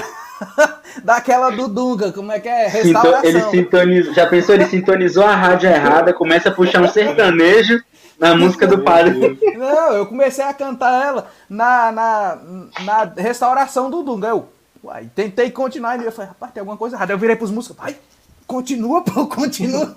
rapaz, até hoje, tem gente que não tava lá, mas ficou sabendo disso. Até hoje eu sou zoado. Tinha um bicho que até me, me mandou o Jameson, que ele, ele que tava à frente ainda no, no movimento que, que, que eu fui fruto, quem é que eu sou fruto, ele tava aqui agora e acompanhando. Ele acho que não tá mais não. Ele não tava, velho, mas o Jameson ele é chato. Pensa num bicho chato, porque ele quando pega no negócio no pé, toda vez que ele me vê, até Caramba, é hoje, mais chato que o Homero, bicho. mais. Mais chato que tu. Ah, bicho é chato mesmo, então, hein? Oxe, eu nem pego no pé, cara, sou de boa. É, quase, quase rolou treta aí na comunidade um tempo desse. Desavenças. Ver quem é mais chato. Vai ter que lavar o, o pé de muita gente. Mas, bicho, foi, foi tenso, velho. Você tá doido. Aí hoje, até hoje, eu, eu treino na base. Quando eu vou coisar, quando tem esses negócios assim, eu já não. não- hoje eu não, não tento mais, não. De vez em Ah, quando, é. mas aí. Acho Agora, que já é foda. que antes. Eu, graças a Deus, eu nunca cantei, não, mas eu já tentei, tipo, acompanhar, tipo, ir fazendo da música com oração e falar a letra errada. E o músico vai cantar a letra certa e tá falando a letra errada lá pro povo. Quem nunca, quem nunca. Ixi, Pois é. Agora, agora eu- acho, assim, né? Você tá mais tranquilo agora, Andy? Que Você falou, pô, vou ficar nervoso, não sei nem quanto tempo eu vou conseguir falar. Você você já viu quanto tempo que a gente tá online, cara? O cara tava tremendo igual o vara-bicho, moço. Não, Não, mas deixa eu Deus, falar. eu vou falar? Quando a gente começou.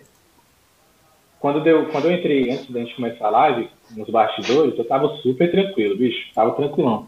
Na hora que eu tive que correr pra pegar o meu carregador, pegar um fone de ouvido, conectar esse aqui, moleque, eu comecei a tremer. Porque eu, eu conectei esse fone, eu conectei esse fone e não tava saindo nada. Eu falei, lascou, o que, que eu vou fazer agora? Aí eu tive que sair da chamada, entrar de novo. Falei, ah, eu Rapaz, comecei a Então, então, então para você ficar mais Pô, tranquilo ainda, a, a produção, a produção tem um negócio pra você aí. Tá pronto, produção? Mostra pro Anderson aí. Suas produções. Como é que é aquele quadro? Sejam bem-vindos ao canal do Cristacole. Desejo que a partir de agora você já se inscreva no canal, curta esse vídeo e ao final, se você gostou ou não, você comenta aí pra gente que isso ajuda muito o nosso trabalho. Bom, pra gente começar, meu nome é o Anderson, eu sou missionário aqui no Cristacole. O vocacionado e missionário da comunidade católica Fidelidade da Cruz. Meu nome é Paulo, né? Sou missionário aqui do grupo. Gente, meu nome é Elias, Meu nome é Anne. nós somos missionários do Cristo Acolhe. Eu me chamo Ana Pinho. É, esse é o Judson. Nós somos missionários aqui no Cristo Acolhe. Sou o Judson, missionário do Cristo Acolhe. Me chamo Amanda, tenho 19 anos e sou missionária no Cristo Acolhe. Meu nome é Vinícius, eu sou missionário do grupo de missão Cristo Acolhe. Eu sou a Clara, missionária do Cristo Acolhe. Meu nome é Aleph, eu também sou missionário aqui do grupo Cristo Acolhe. Eu me chamo Danilo Maria, tenho 27 anos, sou missionário mariano. É, tô aqui no canal do Cristo Acolhe, é, então entra a questão da decisão. Qual é a sua decisão? Nessa parte da decisão entra muito a questão da oração. Eu queria que você já trouxesse essa reflexão que você tanto tem esperado de Deus. Ele que já conhece, mas ele quer a resposta do teu coração. Prego, eu não sei pregar, não sei o que. Eu falei, cara, eu não quero, eu não quero isso de você. Eu quero que você seja santo. O que você vai fazer dentro do grupo para ser santo, a gente vai descobrindo aos poucos. E aí eu te pergunto, onde você está colocando a tua esperança? Se não é em Cristo, tá na hora de voltar para trás. contato com Cristo para levar ao outro. Não é para guardar só entre a gente. Trabalha muito a virtude da humildade. É a confiança do que Deus quer para você. É, essa missão começou com a misericórdia de Deus no meu coração, quando Ele me escolheu para fundar esse grupo, para fundar essa missão. Quando Cristo nos chama a carregar a nossa cruz, é justamente isso. Dom Bosco, como é o céu? O céu? Ah, o céu. O céu é estar na presença de Deus e sentir-se arrebatado pelo seu amor infinito. É ter preenchido todo o vazio da alma e não temer o mal, pois ele não pode te atingir. E viver para aquilo que você foi feito, para o qual Deus te criou. É a maior de todas as felicidades.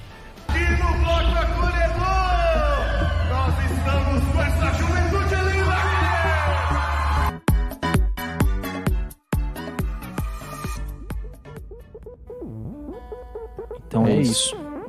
É isso.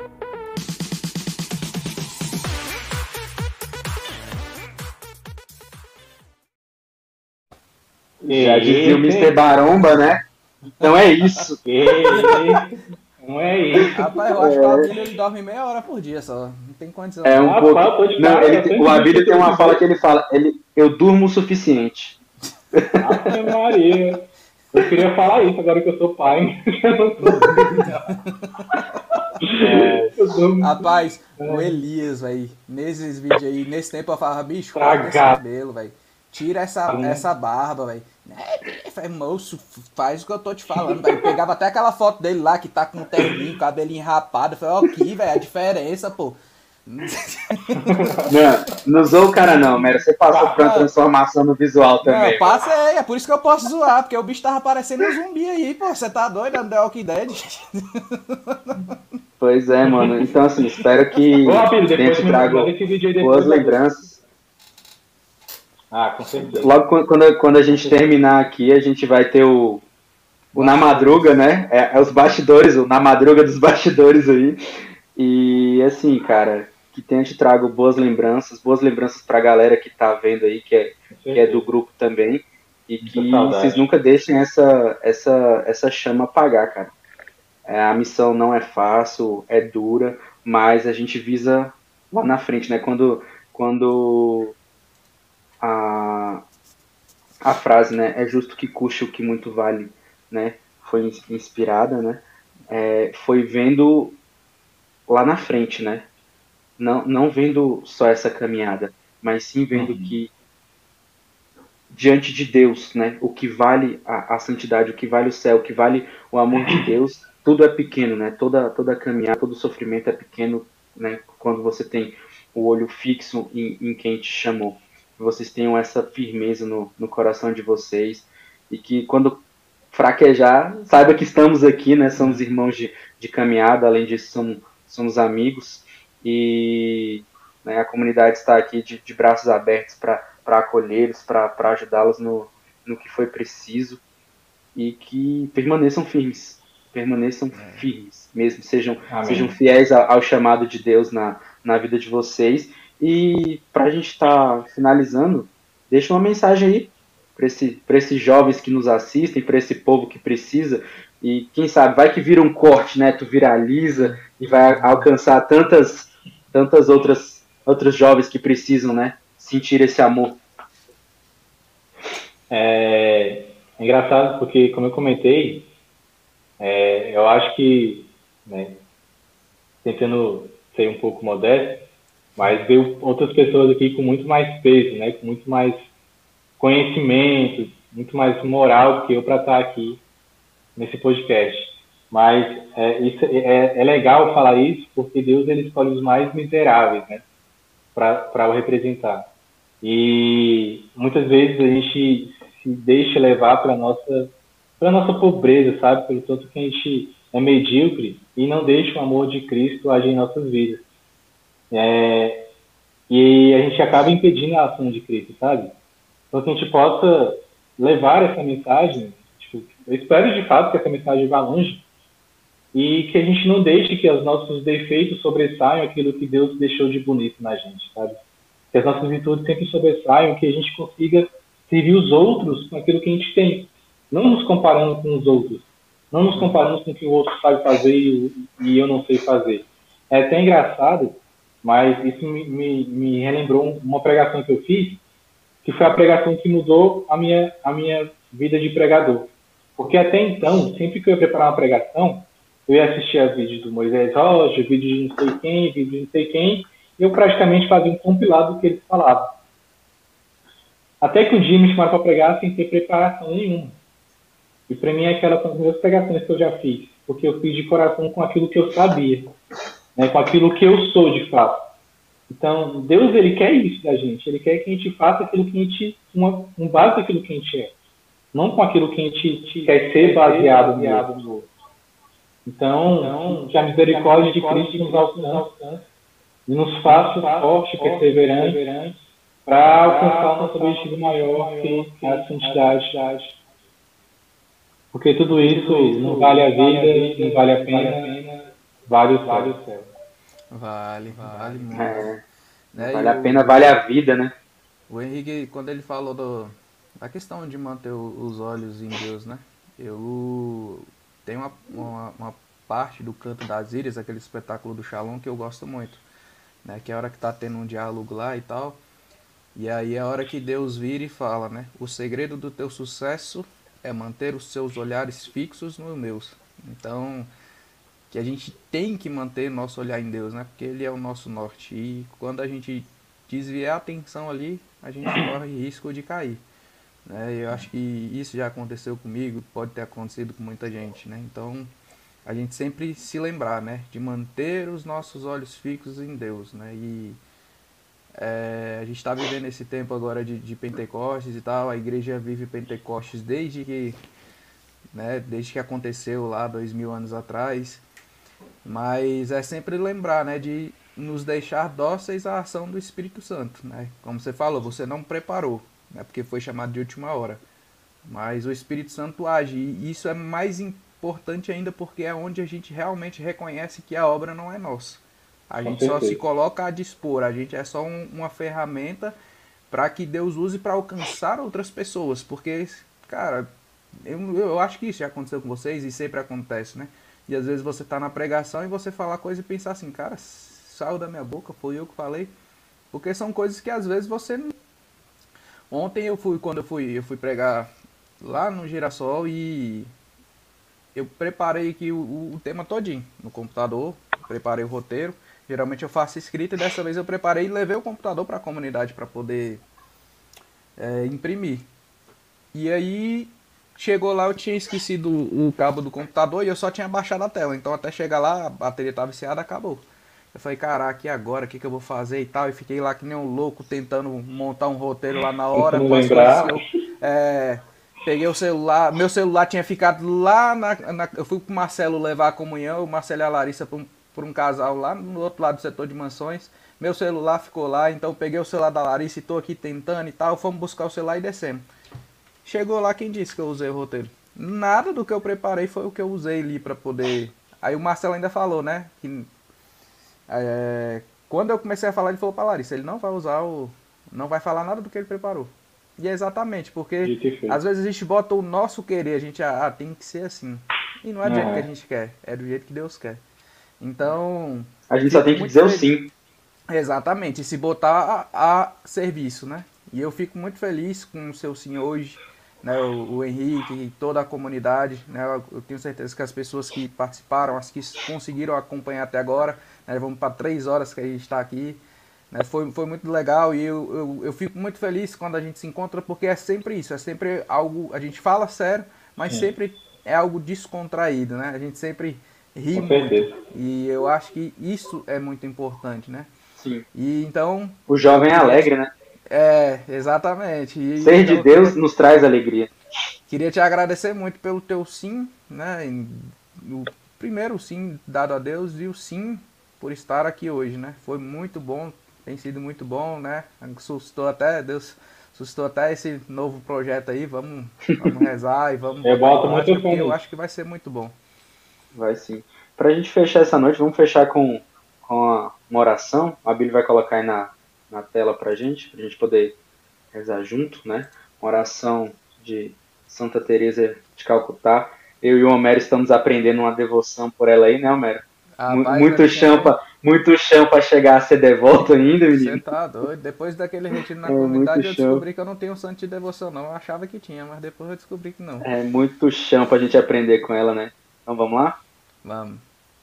Mantenha seus olhos seus puros, olhos puros para, que Jesus, possa Jesus possa olhar olhar através deles. Mantenha sua língua Mantenha sua pura, língua pura para que, para que Jesus possa falar por sua boca. sua boca. Mantenha suas Mantenha mãos suas puras, mãos puras para que Jesus, para que Jesus possa possa trabalhar com trabalhar suas com mãos. suas mãos.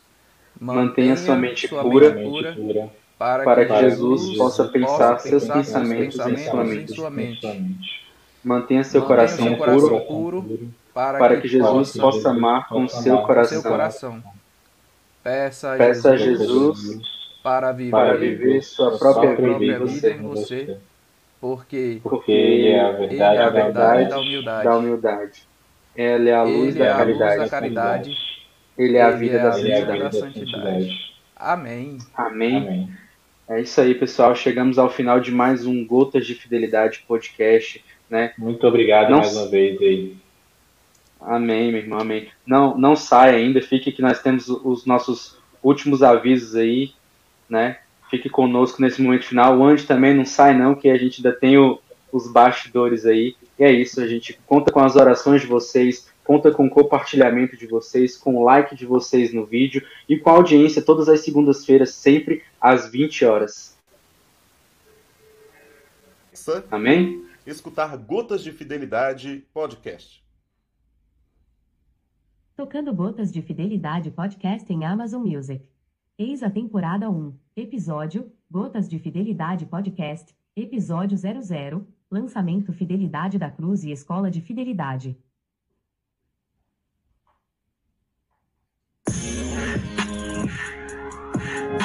Boa noite, meu povo santo.